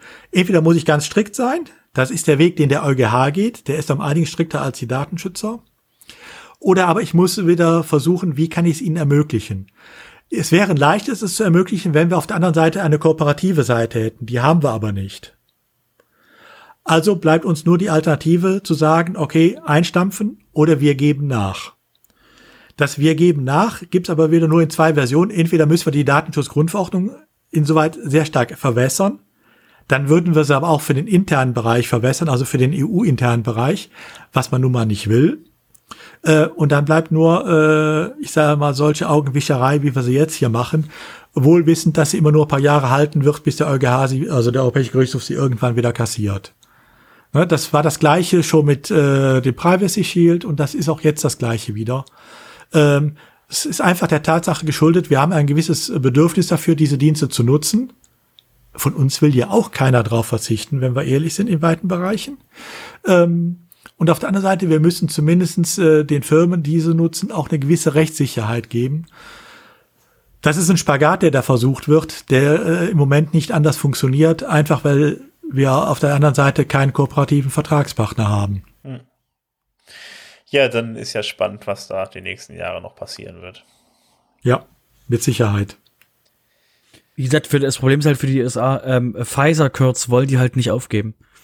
Und damit hast du halt immer das so, dass es egal, wie, wie sauber du das umsetzt, ähm, die USA wird die Pfizer-Kurz nicht aufgeben. Die was? Das heißt, die können dich, die, äh, Pfizer-Kurt ist eine, ist eine, ähm, das ist halt, ist halt ein Gericht und das kann, ähm, einen Dienstler, also es kann quasi zum Beispiel Microsoft zwingen, Daten über den Sven Wagner rauszugeben, ohne dass äh, Microsoft dem Sven Wagner sagen darf, dass Daten über ihn herausgegeben wurden. Also Pfizer, das Foreign Intelligence Surveillance Act, äh, ist, äh, wenn du es willst, das Gesetz, äh, mit dem die äh, Auslandsnachrichtendienste der USA äh, entsprechende Daten in den USA abgreifen können. Ähm, sie brauchen dazu eine richterliche Anordnung äh, zwar, äh, einfach als Kontrolle, damit sie nicht aus Versehen US-Bürger abgreifen. Äh, ist noch nie ähm, passiert. Das, ist noch nie passiert. Nein, natürlich nicht. Ähm, allerdings soll andersrum das Ganze trotzdem nicht offen werden. Deshalb ist dafür ein extra äh, Gericht, dieses Pfizer-Gericht eingerichtet worden, ähm, bei dem noch nicht mal öffentlich bekannt ist, wer genau die Mitglieder sind. Ähm, und äh, dass äh, seine ähm, äh, Beschlüsse äh, oder also seine Durchsuchungsbefehle, äh, seine Online-Durchsuchungsbefehle, wenn man so will, äh, auch alle mit dem Passus versieht, äh, äh, als Auflage an die Betroffenen, also an die Hoster, an die Datenverarbeiter, dass äh, darüber keine Information nach außen dringen darf. Also denen ist verboten, über diese Durchsuchungen zu berichten, weder den Betroffenen noch überhaupt allgemein. Ähm, was äh, teilweise äh, zu ganz witzigen äh, Reaktionen geführt hat auch. Äh, aber was andersrum auch zeigt, dass diese Berichtsklauseln, die jetzt zum Beispiel in den neuen Standardvertragsklauseln drin sind, natürlich das Papier nicht wert sind, sondern wieder pure Augewischerei. Ne? Ähm, ihr kennt das äh, von einigen äh, US-Webseiten, vielleicht da gab es jahrelang ähm, die äh, gab es so kleine Kanarienvögel, die da abgebildet wurden, irgendwo ganz klein. Mhm. Ähm, Hintergrund ist äh, eine gewisse Verwandtheit zum Wort Canary, äh, womit diese ähm, Online-Durchsuchungsbefehle gekennzeichnet wurden. Ähm, und wenn ein Hoster von denen, die das mitgemacht haben, betroffen war von einem solchen äh, Erlass, dann verschwand der Kanarienvogel von der Seite. Damit haben sie nicht mitgeteilt, dass sie so einen Erlass hatten, sondern nur der Kanarienvogel war für ein halbes Jahr weg. Was? Also ähm, okay. Ja, das gibt's zum Beispiel bei, oh Gott, wer war das? Äh, irgendein, also irgendwelche ähm, Security-Dienste, ja. äh, die halt genau diesen diesen Canary-Eintrag haben. Ich, mir fällt gerade fällt gerade spontan keiner ein, aber die haben auf ihren Seiten quasi den Text, dass sie keinerlei, ähm, äh, also quasi Update von X. Wir haben keinerlei ähm, ähm, ähm, wir haben keinerlei richterliche Anordnungen erhalten, die quasi uns zwingen würden, Blatt zu machen. Und der Kanarienvogel ist quasi, wenn die Nachricht weg ist.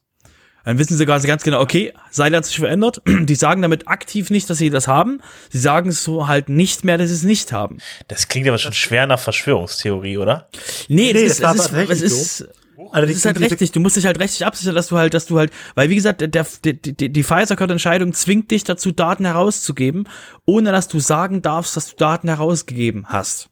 Ja, wobei man dazu sagen muss, äh, also die, äh, die das jetzt das erste Mal hören, macht euch auf den Amer äh, Seiten amerikanischer Datenverarbeitung nicht auf der Suche nach diesen Kanarienvögel. Die großen Google, Facebook und so weiter haben sowieso da nie dran mitgemacht. Das sind eher die kleineren Security-Firmen gewesen.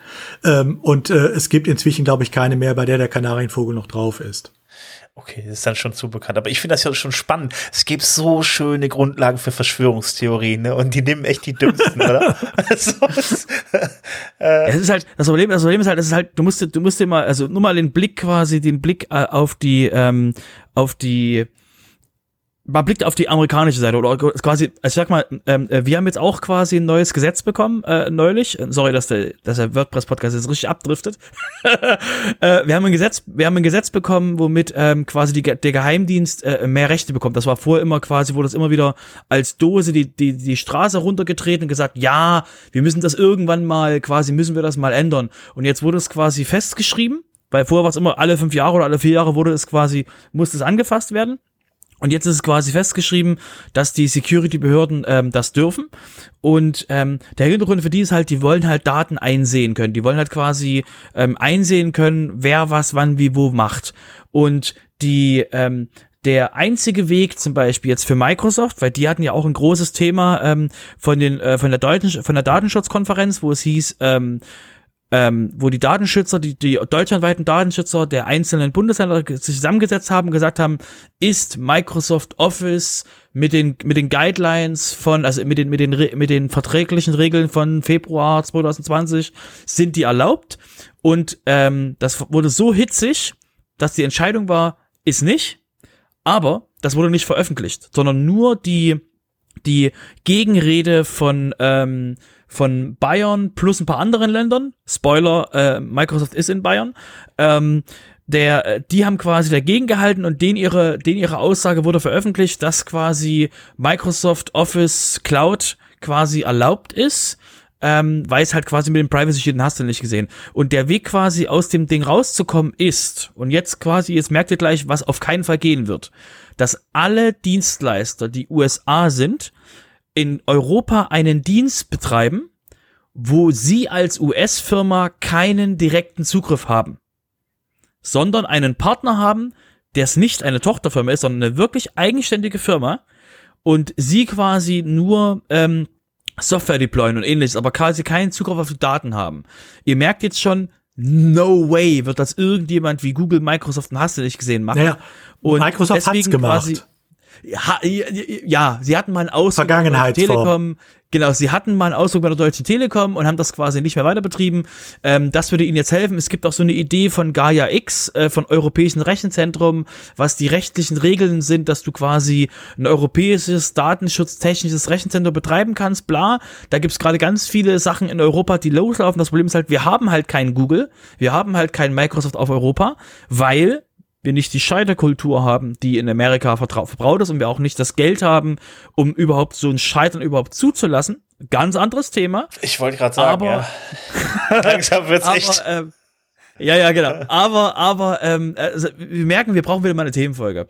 Ähm, aber wir merken, ähm, es ist quasi nicht gewollt. Ähm, es wird äh, äh, technisch gesehen nicht machbar sein, weil er gerade gemerkt hat, was technisch gesehen passieren muss. Und das wird keiner mitmachen. Und deswegen ähm, wird es quasi weiterhin bei ähm, alle zwei Jahre, alle drei Jahre wird es ein neues Gesetz geben, bis der Österreicher, ich komme gerade nicht auf seinen Namen, äh, Maximilian, glaube ich, oder so ähnlich, Schrems, ja. genau, bis der quasi wieder klagt gegen Facebook. Und wir halten fest, es geht nur um Facebook in dem Moment. Ähm, und dann quasi das, ähm, das nächste Privacy äh, ähm, Partyhut-Schirmchen im Drink quasi auch ge geblockt wird. Ja gut, wobei das äh, Verfahren Schrems gegen Facebook, das läuft ja jetzt sogar äh, wahrscheinlich etwas beschleunigt weiter, weil das Ganze läuft ja vor der irischen Datenschutzbehörde, äh, weil die ja für Google, äh, für Facebook hier in Europa zuständig sind. Und äh, da ist tatsächlich jetzt vor kurzem auch dem, äh, dem irischen äh, Supreme äh, High Court, heißt er da, ähm, der Kragen geplatzt und äh, die, äh, da gibt's tatsächlich auch eine entsprechende Anweisung an die Datenschutzbehörde, jetzt endlich mal in die Pushen zu kommen. Also mal sehen, wie sie es jetzt versuchen zu verzögern. Aber gut, aber Schrems hat hier im Moment einen neuen Lieblingsfeind, er äh, arbeitet ja gerade auch eher Richtung Apple. Okay, äh, Fokussiert, also äh, willkommen zurück beim WordPress Podcast. ähm, das war gerade, das war gerade der Spoiler für eine Themenfolge. Äh, äh, Robert und Robert und äh, ähm Robert und Udo reden über Datenschutz. und, ähm, ähm, und, und Sven spielt den normalen, normalen Bürger, der quasi von uns überrollt wird mit Informationen. Genau. Und ähm, genau deswegen, äh, das war, das war nur ein Ausblick. Äh, abonniert das Pro-Abo, dann könnt ihr auch quasi das anhören. Genau. Ähm, und äh, jetzt kommen wir wieder zurück zu unserer eigentlichen Themenfolge, nämlich äh, WordPress und ähm, ähm, ich bleib dabei, Themes werden sterben. Und ähm, da hat quasi der Udo was gefunden für das Thema. Ja, ähm, es gab vor kurzem einen Artikel in WP Tavern, ähm, äh, die äh, sagen, gerade auch äh, Gutenberg und Full-Site-Editing ist nicht das Ende von vernünftigen WordPress-Themes. Ähm, ein Artikel, der mir ganz aus dem ähm, Herzen gesprochen hat, ähm, bei dem ich allerdings auch direkt natürlich an Robert und seinen Teams werden sterben denken musste. Ähm, wo einfach auch mal beschrieben ist, äh, was wollen eigentlich viele WordPress-Benutzer? Äh, ähm, wollen die wirklich alle jetzt schön clicky bunti die Seiten alle komplett immer zusammenstellen? Oder äh, gibt es nicht auch viele WordPress-Nutzer, die wie ich auch, äh, ihre Texte schreiben wollen, aber das muss danach auch dann ohne großen Aufwand vernünftig aussehen. Ähm, also wo durchaus sehr eloquent äh, auch nochmal eine Lanze gebrochen wird für vernünftige Themes, die sich dann zwar auch äh, an die Gegebenheiten des äh, Blog-Editors äh, anpassen, ähm, auch vorausschauend überlegen, was wird der Blog-Editor noch alles können demnächst äh, und äh, dann überlegen, und wie kann ich das jetzt äh, zu einem Angebot für User machen, dass sie weiter einfach bequem ihre ähm, einzelnen Seiten veröffentlichen können oder auch, wenn man es aus Wirtschaftssicht betrachtet, äh, dass äh, die Benutzer zwar Seiten einsetzen können, aber trotzdem sie keine Möglichkeit haben, zum Beispiel äh, das Corporate Design, äh, was in, auch sich in der Webseite ausdrückt, zu verändern. Also von daher, Themes werden nicht sterben, war da äh, doch sehr signifikant als Aussage und äh, da kann Robert jetzt noch so oft sagen, dass es anders ist. Ja, was ich ja, wo ich jetzt das ja um, das habe ich ja mittlerweile umgebogen. Ähm, die, die Idee bleibt weiterhin die gleiche. Ähm, das, was Sieben gerade, was das, was Siems gerade sind, dieser, dieses Bollwerk an hässlichem PHP-Code, der da quasi rumfliegt, ähm, was quasi die riesengroße Probleme für User betrachtet hat, äh, gebracht hat, die mal eben nicht äh, wechseln können zwischen Themes und sowas. Äh, das ähm, auch wenn es nicht das Theme im eigentlichen Sinne ist, das wird halt weggehen. Und das bin, da bin ich unglaublich immer noch begeistert davon, weil wir halt mit Patterns und mit, ähm, mit den Blöcken und mit allem, was da so kommt, quasi die Möglichkeit dafür haben, genau das zu erreichen.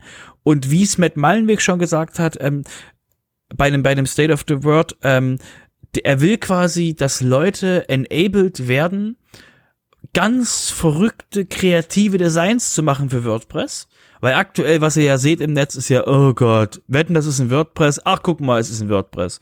Und genau das quasi wieder ähm, den Leuten freizuschalten, zu sagen, okay, ähm, ich habe jetzt ein total verrücktes Theme gefunden, weil halt derjenige nicht zum fünftausendsten Mal Avada nachgebaut hat und ähnliches, sondern es wirklich quasi es für Nischen äh, individuell zusammen gebaute Sachen gibt, die wirklich unique sind für die und die auch von anderen wiederverwendet werden können, weil es halt Pattern sind und sowas. Das heißt, da passiert viel. Und ja, ich find's gut, dass die, dass die Seam-Leute viel weniger komplett PHP-Code schreiben können müssen, um so ein Seam zu machen, sondern das Seaming zurückgeht zu der Möglichkeit, dem User in die, an die Hand zu geben, ich habe mir mal folgendes ausgedacht, dieser Block mit diesem Design und der User muss nicht mehr quasi sich einen Kopf machen, der, der, der Programmierer, ähm, wie mache ich jetzt äh, PHP und irgendwas, sondern einfach nur quasi wirklich designen kann. Das finde ich, wie gesagt, schön. Und auch, ähm, wenn ich dann quasi nicht recht behalten werde, dass Themes als Funktion in WordPress weggehen, aber sie werden doch ähm, sehr viel weniger werden, weil die Menschen meiner Meinung nach Default-Theme von WordPress plus ganz viel Patterns. Punkt. Also, also auf gut Deutsch, weniger Funktionalität, mehr Design.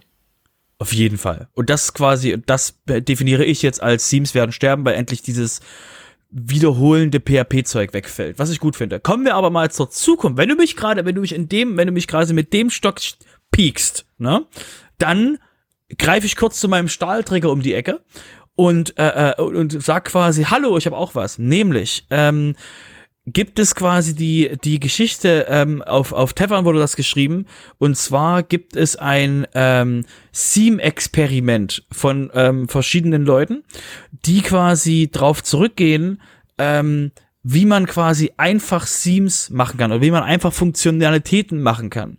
Und das Schöne ist eben, was da, was der quasi, was der Justin in dem Blogpost so in die Zukunft blickt, ist, ähm, stellt euch mal vor, dass äh, in, in, in der Zukunft ein, ein, ein Theme man muss nicht in den, mit dem Customizer anbinden. Man müsste quasi jetzt keine Datenbank-Option setzen. Man muss kein Formularfeld anmachen. Man muss nicht die User-Eingaben ähm, sentinisen. Man muss keine Conditional-Logik davor machen, um einfach quasi eine, eine Webseite mit einem Formular zu machen. Weil das kann alles dem, C dem Theme überlassen werden und den Blöcken überlassen werden. Und das ist halt total spannend, ähm, wenn wirklich man drüber nachdenkt, sich nicht mehr um jeden Scheiß in WordPress beim Theme zu kümmern, sondern eben wirklich äh, auf Blöcke von anderen und auf wirklich auf Design zu konzentrieren. Das heißt, das ist quasi was, was ich euch in den Show Notes mitgeben will, was ja wirklich diese dieses Voranspringen, vor, Vorwärtsdenken, nicht quasi tausend und einen PHP-Code schreiben, weil man unbedingt noch den Hook und irgendwas, sondern wirklich das Full-Set-Editing vollkommen umarmen, um eben zu sehen, okay, was wäre, wenn das gesetzt ist und was wäre dann quasi in ein paar Jahren der Default für einen Theme-Entwickler da vorwärts zu gehen. Und deswegen kann ich euch das nur empfehlen, mit diesem, ähm, mit den Theme-Experimenten sich das mal anzuschauen, was da quasi, ähm, was da der Justin zusammengeschrieben hat, weil das wirklich sehr, sehr spannend ist. Gut.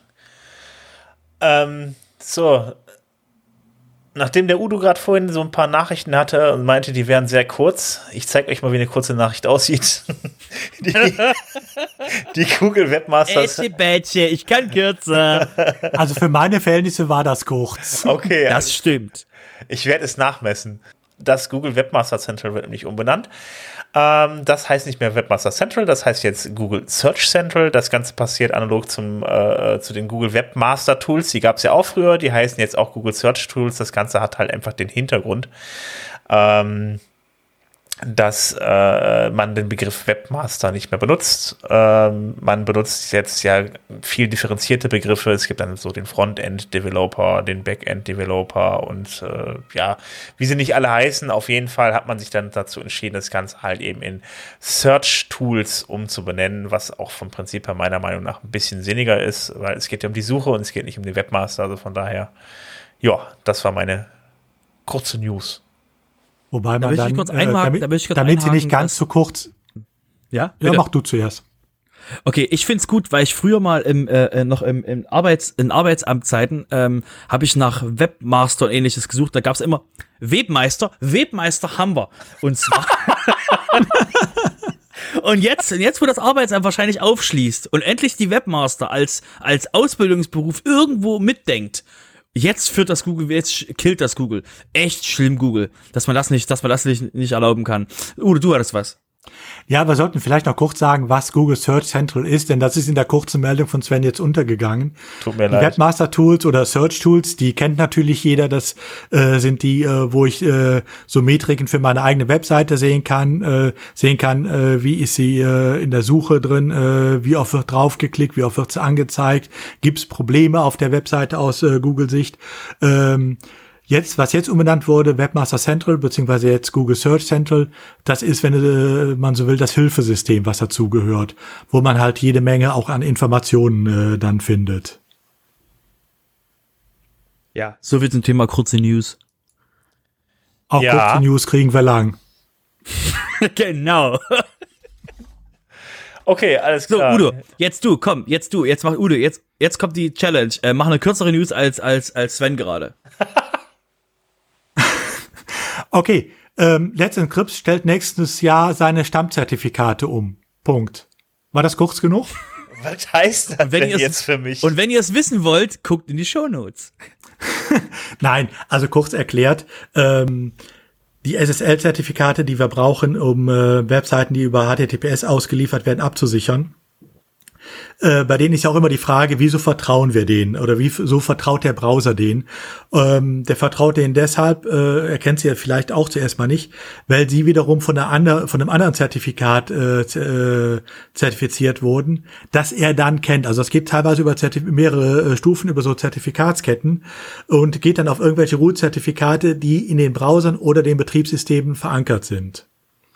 Ähm, Einige, wie der Chrome-Browser, äh, haben das lange Zeit so gemacht, äh, dass sie das entsprechende ähm, äh, den entsprechenden Pool des Betriebssystems genutzt haben. Andere wie Firefox bringen schon immer ihre eigenen Zertifikat-Pools mit. Äh, das sind so ein paar Stammzertifikate, denen einfach vertraut wird, dass die in Ordnung sind äh, und von denen dann alles äh, sich aufbaut. Ähm, als jetzt äh, letztendlich Skript vor paar Jahren anfing, hatten sie natürlich auch das Problem, dass ihren Zertifikaten ja jetzt erstmal nicht vertraut wurde, weil sie waren ja nicht in diesem Root-System drin, in diesem äh, Pool der Root-Zertifikate. Also hatten sie damals äh, mit einem anderen äh, Zertifizierer, nämlich mit Identrust, äh, eine entsprechende Vereinbarung getroffen, dass diese das Root-Zertifikat von Let's Encrypt gegenzeichnen und damit eine Stufe weiter in der Zertifikatskette das Ganze vertrauenswürdig war, weil Identrust war und ist äh, in äh, den Root-Zertifikate-Pools äh, drin, sowohl der betrie üblichen Betriebssysteme als auch der Browser, die es selber mitbringen. Dieser Deal läuft nächstes Jahr aus. Ab dann ähm, wird auch nicht verlängert, weil Let's Encrypt jetzt eigentlich selber mit seinem Root-Zertifikat drin ist. Das Problem taucht nur auf, also es ist der 1. September, warum das jetzt aber schon eventuell Handlungsbedarf auslöst, kommen wir gleich zu.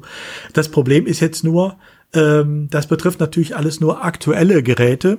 Es betrifft nicht Geräte oder äh, Sachen, die schon länger nicht ähm, abgedatet wurden. Und dann sind wir wieder bei dem leidigen Thema der Handys, insbesondere der Android-Handys. Das betrifft nämlich alle äh, Androids bis einschließlich Version 7.1.1 das heißt, es betrifft auch noch Handys, die zum Beispiel 2017 noch als brandneu verkauft wurden. Und dann kein Update auf 9 oder 10 kriegten, 8, 9 oder 10 kriegten. Alle diese können nächstes Jahr diese Let's Encrypt-Zertifikate nicht mehr verifizieren und werden entsprechende Fehlermeldungen ausliefern. Das wäre jetzt an sich noch nicht mal so tragisch, als wird man noch nicht verhindern können, es sei denn, man bringt die Leute dazu, andere Browser wie Firefox auf dem Android zu benutzen. Aber äh, das hat dann wieder andere Probleme. Das Problem äh, wird dadurch erschwert. Man könnte ja eigentlich sagen, ja, dann müsste halt auf die HTTP-Version ausweichen. Äh, ähm, nur es hat halt zwei Probleme. Erstens mal, äh, wir erzwingen eigentlich alle äh, den, Umst äh, den zwangsweise Umleitung von HTTP auf HTTPS. Äh, da muss man dann überlegen, ob man die nächstes Jahr dann mal für eine begrenzte Zeit äh, nochmal abstellt. Und äh, viele benutzen ja auch äh, HSTS, also das HTTP äh, Secure Transport äh, äh, System, ähm, was aus verschiedenen Gründen. Die einen benutzen es, weil, äh, weil Google es äh, durchaus als positives SEO-Signal wertet. Ähm, andere benutzen es, weil ihr ähm, äh, Hoster es über sein System so vorgibt. Andere benutzen es, weil zum Beispiel äh, einige Admin-Oberflächen äh, es direkt auch vorschlagen, nach dem Motto, hier spielt ein Zertifikat ein und äh, schaltet auch direkt HSTS ein. Plesk macht das zum Beispiel so. Ähm, und äh, dieses HSTS heißt eigentlich nichts anderes, als wenn du einmal auf meiner Seite warst, dann sage ich dir jetzt, ich liefere alles sowieso nur als HTTPS aus. Also du Browser guckst bitte demnächst nur noch unter der äh, HTTPS-Seite nach mir nach. Die andere will ich dich nicht mehr drauf sehen. Das sagt man dem Browser dann für einen bestimmten Zeitraum, paar Monate, sechs Monate, zwei Jahre, das glaube ich die längste Zeit, ähm, führt dazu, dass dieser Browser sich weigert, die nicht HTTPS-Seite danach auch nur noch für diesen Zeitraum aufzurufen, sondern er ruft dann direkt die HTTPS-Seite aus. Ähm, das äh, funktioniert für Google nur ähm, als SEO-Signal, wenn es eine bestimmte Länge hat. Ähm, viele äh, geben so als Standard sechs Monate vor. Google empfiehlt sogar zwei Jahre. Gut, bei zwei Jahren wäre es jetzt eh zu viel. Aber das heißt, wenn man das nächstes Jahr reparieren will, wenn man zum Beispiel sagt, ich sehe aber jetzt in meinem Atomo noch, äh, dass ich so und so viel äh, Benutzer habe, die solche alten Androids benutzen. Also ich sehe es bei mir, ich habe es mal nachgeguckt, äh, habe ich zwischen 18 und äh, 25 Prozent solche alten Handys noch die, die Seiten aufrufen. das ist ein Satz, jeder fünfte Benutzer ungefähr, die will ich ja nicht alle verlieren. Äh, da muss man spätestens Anfang des Jahres sich überlegen, ob man zum Beispiel dieses HSDS zuerst mal, das heißt zuerst mal zumindest zeitlich zurücknimmt und zweitens mal die Frage, ob man es sogar für eine Zeit sein lässt, äh, um nicht äh, am 1. September äh, diese Benutzer alle auszuschließen. Also von daher Handlungsbedarf Anfang des Jahres. Also ich würde sagen, wenn wir machen demnächst dann mit dem Udo so eine normal lange Nachricht einfach nur noch und dann machen wir eine ganze Folge draus. Das ist super. die Nachricht war kurz, aber du wolltest die Erklärung haben. Du hast drum gebettelt. Genau, genau. Du bist schuld, Sven. Du bist schuld. So, jetzt gucken wir mal, jetzt gucken wir mal, wie wir, wie wir durch die letzte, durch die letzte äh, News durchkommen und wie viel Rückfragen oder wie viel Rücksachen ihr habt. Also, äh, und zwar die, äh, der neue prä gewählte Präs Präsident der Vereinigten Staaten, äh, Joe Biden, äh, der hat ja eine Webseite. Das Ding nennt sich äh, buildbackbetter.com und die ist WordPress. Das ist so, äh, echt jetzt cool, WordPress. Und ähm, der Unterschied war, dass die alte Seite vom Weißen Haus, also damals Obama noch, das war Drupal. Und die neue Seite vom Weißen Haus, Trump, äh, ist WordPress gewesen. Da waren so die Leute in WordPress-Community, yay, das Weiße Haus läuft mit WordPress, allererste Mal überhaupt. Und dann so, yay, das Weiße Haus läuft mit WordPress, aber der Typ im Weißen Haus ist auch im Weißen Haus. Egal, da war das quasi so die Begeisterung da war die Begeisterung in der Community noch nicht so groß. Ich habe da auch so ein paar O-Töne im Kopf, wo, wo Leute quasi wissen, dass ihre Plugins dort laufen und gesagt haben, das ist GPL, du musst es aushalten, dass quasi äh, Kinder und Käfige gesteckt werden mit deiner Software. Ähm, auf jeden Fall, der, der, ähm, die neue Seite ähm, ist quasi ähm, jetzt eben, ist es mit WordPress umgesetzt. Ähm, und der besondere Bonus-Aspekt äh, daran ist, dass die Webseite äh, den Fokus hat, WCAG, also Accessibility Web äh, Content Accessibility Guidelines Version 2.1 im Level AA einzuhalten. Das heißt, die haben auf ihrer Webseite im Footer draufgeschrieben, das ist unser Statement. Wir wollen das einhalten. Wenn ihr merkt, dass irgendwas nicht klappen sollte mit der Accessibility, hier ist unsere E-Mail-Adresse accessibility at bidentransition.org. Schreibt uns, dass quasi irgendwas nicht klappt und wir gucken es an. Das heißt, da ist quasi wirklich das Commitment, dass die Webseite ähm, accessible ist wo man wiederum den Bogen spannen kann. Warum ist das so ein großes Thema für die? Weil den ihre komplette Kampagne auf Inklusion läuft. Und Inklusion funktioniert halt nur, wenn du Leute inkludierst. Und das funktioniert, indem du quasi Leuten die Möglichkeit, äh, also dass du quasi die Sachen wegnimmst, die Leute ähm, behindern könnten, auf Webseiten zugreifen zu können.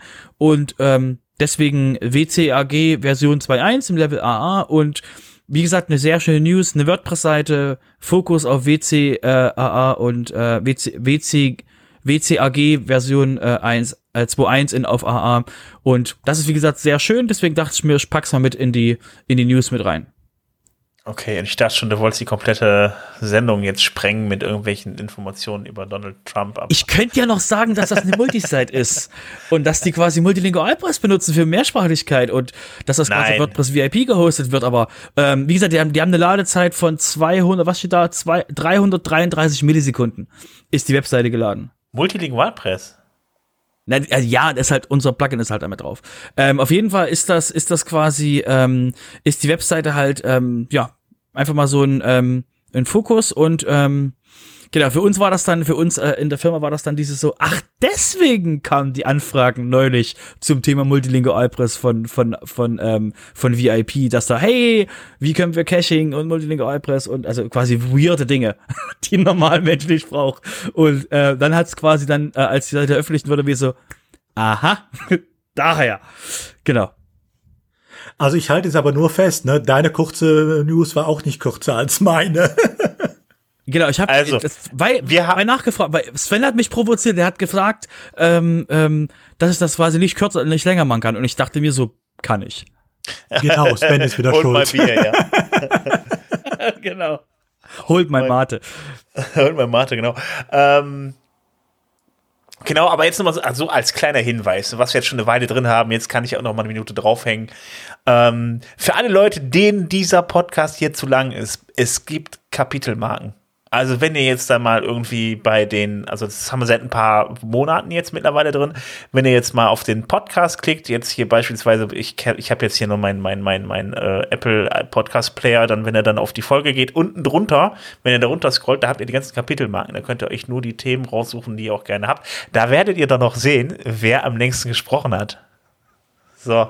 Oh, oh, oh, gibt's dann, gibt's dann einen Counter unten drunter? Das ist cool. Das, das ich, gibt, es gibt, es gibt eine Uhrzeit. Es gibt eine Uhrzeit, wann, also eine Zeit, wann wer angefangen hat, und dann siehst du halt eben, wie lang die, die, diese, diese Lücke dazwischen ist. Also. Ach, ich dachte, es gibt eine Zahl, wer von uns am längsten Minuten spricht. Nee, da gibt's keine Statistiken drüber, aber ihr könnt Die Zahl brauchen wir nicht, Robert, die kennen wir. nee, nee, nee, das ist ein Kopf-an-Kopf-Rennen zwischen uns beiden. Genau. Genau. Ähm, dann komme ich jetzt zum letzten zu den Terminen und äh, da muss ich, muss ich mich jetzt erstmal bei den Leuten entschuldigen, die wir für letzte Woche nicht nennen können, konnten, aber da sich der Podcast verschoben hat, sind die jetzt unter den Tisch gefallen. So. Dann fangen wir mal an mit den äh, nächsten Meetup-Terminen. Es gibt nämlich das äh, Meetup aus Potsdam äh, am 17.11. um 19 Uhr. Ähm, also ich sage es jetzt direkt vorab nochmal, alle, äh, alle, Pots, alle Potsdam, schon, alle Meetups sind, on, äh, sind online. Da könnt ihr euch dann auch gerne überall reinhängen. Ähm, dann äh, auch am 17.11. ist das Meetup aus Würzburg mit dem Thema WordPress und Datenschutz nach neuestem EUGH-Urteil. Äh, Moment, Udo, bist du dabei? Okay, ist jemand anders. Tatsächlich irre. Ähm, dann äh, auch am 17.11. um 19 Uhr das Meetup aus äh, Potsdam äh, mit dem Thema Monetarisierung äh, auf Webseiten. Dann, ach, noch eins am 17.11. 19 Uhr, das Meetup aus Mannheim. Thema steht jetzt nicht da, müsst ihr mal schauen auf die Seite oder auf, auf meetup.com. Ähm, dann gibt es noch am 19.11. um 19 Uhr das äh, Meetup aus Nürnberg mit dem Thema Tailwind CSS innerhalb eines Themes verwenden. Ähm, auch am 19. um 19 Uhr ist das WordPress Meetup aus äh, Karlsruhe. Thema steht leider auch nicht hierbei. Äh, am 25.11. haben wir noch das Meetup aus Aachen um 19 Uhr mit dem Thema CSS und Animationen und Block-Pattern. Ähm, am 26.11. gibt es das Meetup aus Bern. Ähm, das mit der Site-Klinik. Ich nehme an, dann könnt ihr dann wieder eure Seite einreichen, wenn ihr Probleme habt und dann wird da mal darüber diskutiert. Ähm, und dann gibt es noch das Meetup aus Berlin, auch am 26.11. um 19 Uhr. Also ich muss mal ganz kurz erwähnen, das Meetup in Bern ist um 18 Uhr. Deshalb, also könnt ihr sogar vielleicht zeitversetzt noch ein bisschen mitmachen, wenn ihr beide machen wollt. So, das sind die, die ich hier auf meiner wpmeetups.de Liste stehen habe. Ich möchte ganz kurz noch anschließen, ähm, weil wir das quasi immer mal wieder erwähnen, aber es ist einfach nur mal für euch, dass es auch hängen bleibt.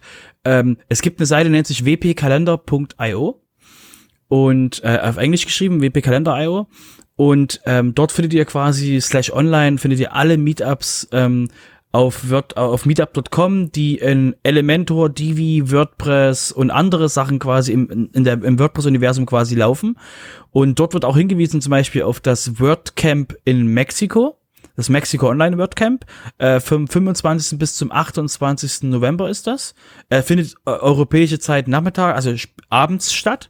Äh, falls ihr quasi da reinschauen wollt und für euch ähm, quasi ähm, die Sprache dort keine keine keine Blockade ist. Ansonsten ähm, WP Kalender.io ist wirklich sehr sinnvoll, weil ihr quasi da schauen könnt, was für interessante Themen gibt es ähm, und dann quasi schauen könnt, passt es von der Zeit her für euch und eben an Meetups teilnehmen könnt, die wirklich sehr spannend sind. Ich gebe euch mal ein Thema zum Beispiel Introduction in die WordPress Kommandozeile ähm, in WordPress ähm, findet eben in den USA, äh, in USA zum Beispiel statt und es gibt dann verschiedene auch Übersichten über andere, über andere äh, Meetups, wo ihr einfach quasi dann daran teilnehmen könnt. Das heißt, da quasi kann ich nur empfehlen, ähm, schaut euch an, ihr findet garantiert ein interessantes Thema für euch, guckt, guckt auf die Zeit und schaut quasi, ob ihr daran teilnehmen wollt. Lohnt sich auf jeden Fall. Wunderbar. Ich glaube, dann sind wir damit auch durch. Ich muss mich erstmal bei allen bedanken, die bis hierhin durchgehalten haben. Willst du ähm, wieder wöchentlich machen? Willst du wieder wöchentlich machen? Ach so, ist das jetzt eine Drohung? Ja. Ja, okay. Ich habe, ich, es gab mal eine Zeit, wo ich gedacht habe, so, wenn wir nur News machen, könnte es ein bisschen kurz werden. Also ich. Das war der junge Sven. Ja. Nee, äh, das äh, gut, alles klar. Ich hab's, äh, ich nehme es wieder zurück. Gut. Ja, dann äh, vielen lieben Dank und auch euch beiden vielen lieben Dank und äh, ja, würde ich sagen, bis in zwei Wochen. Das ist eine Bis Drohung. dann. Das ist eine Drohung. Bis Alles dann. klar. Ciao. Bis dann. Tschüss.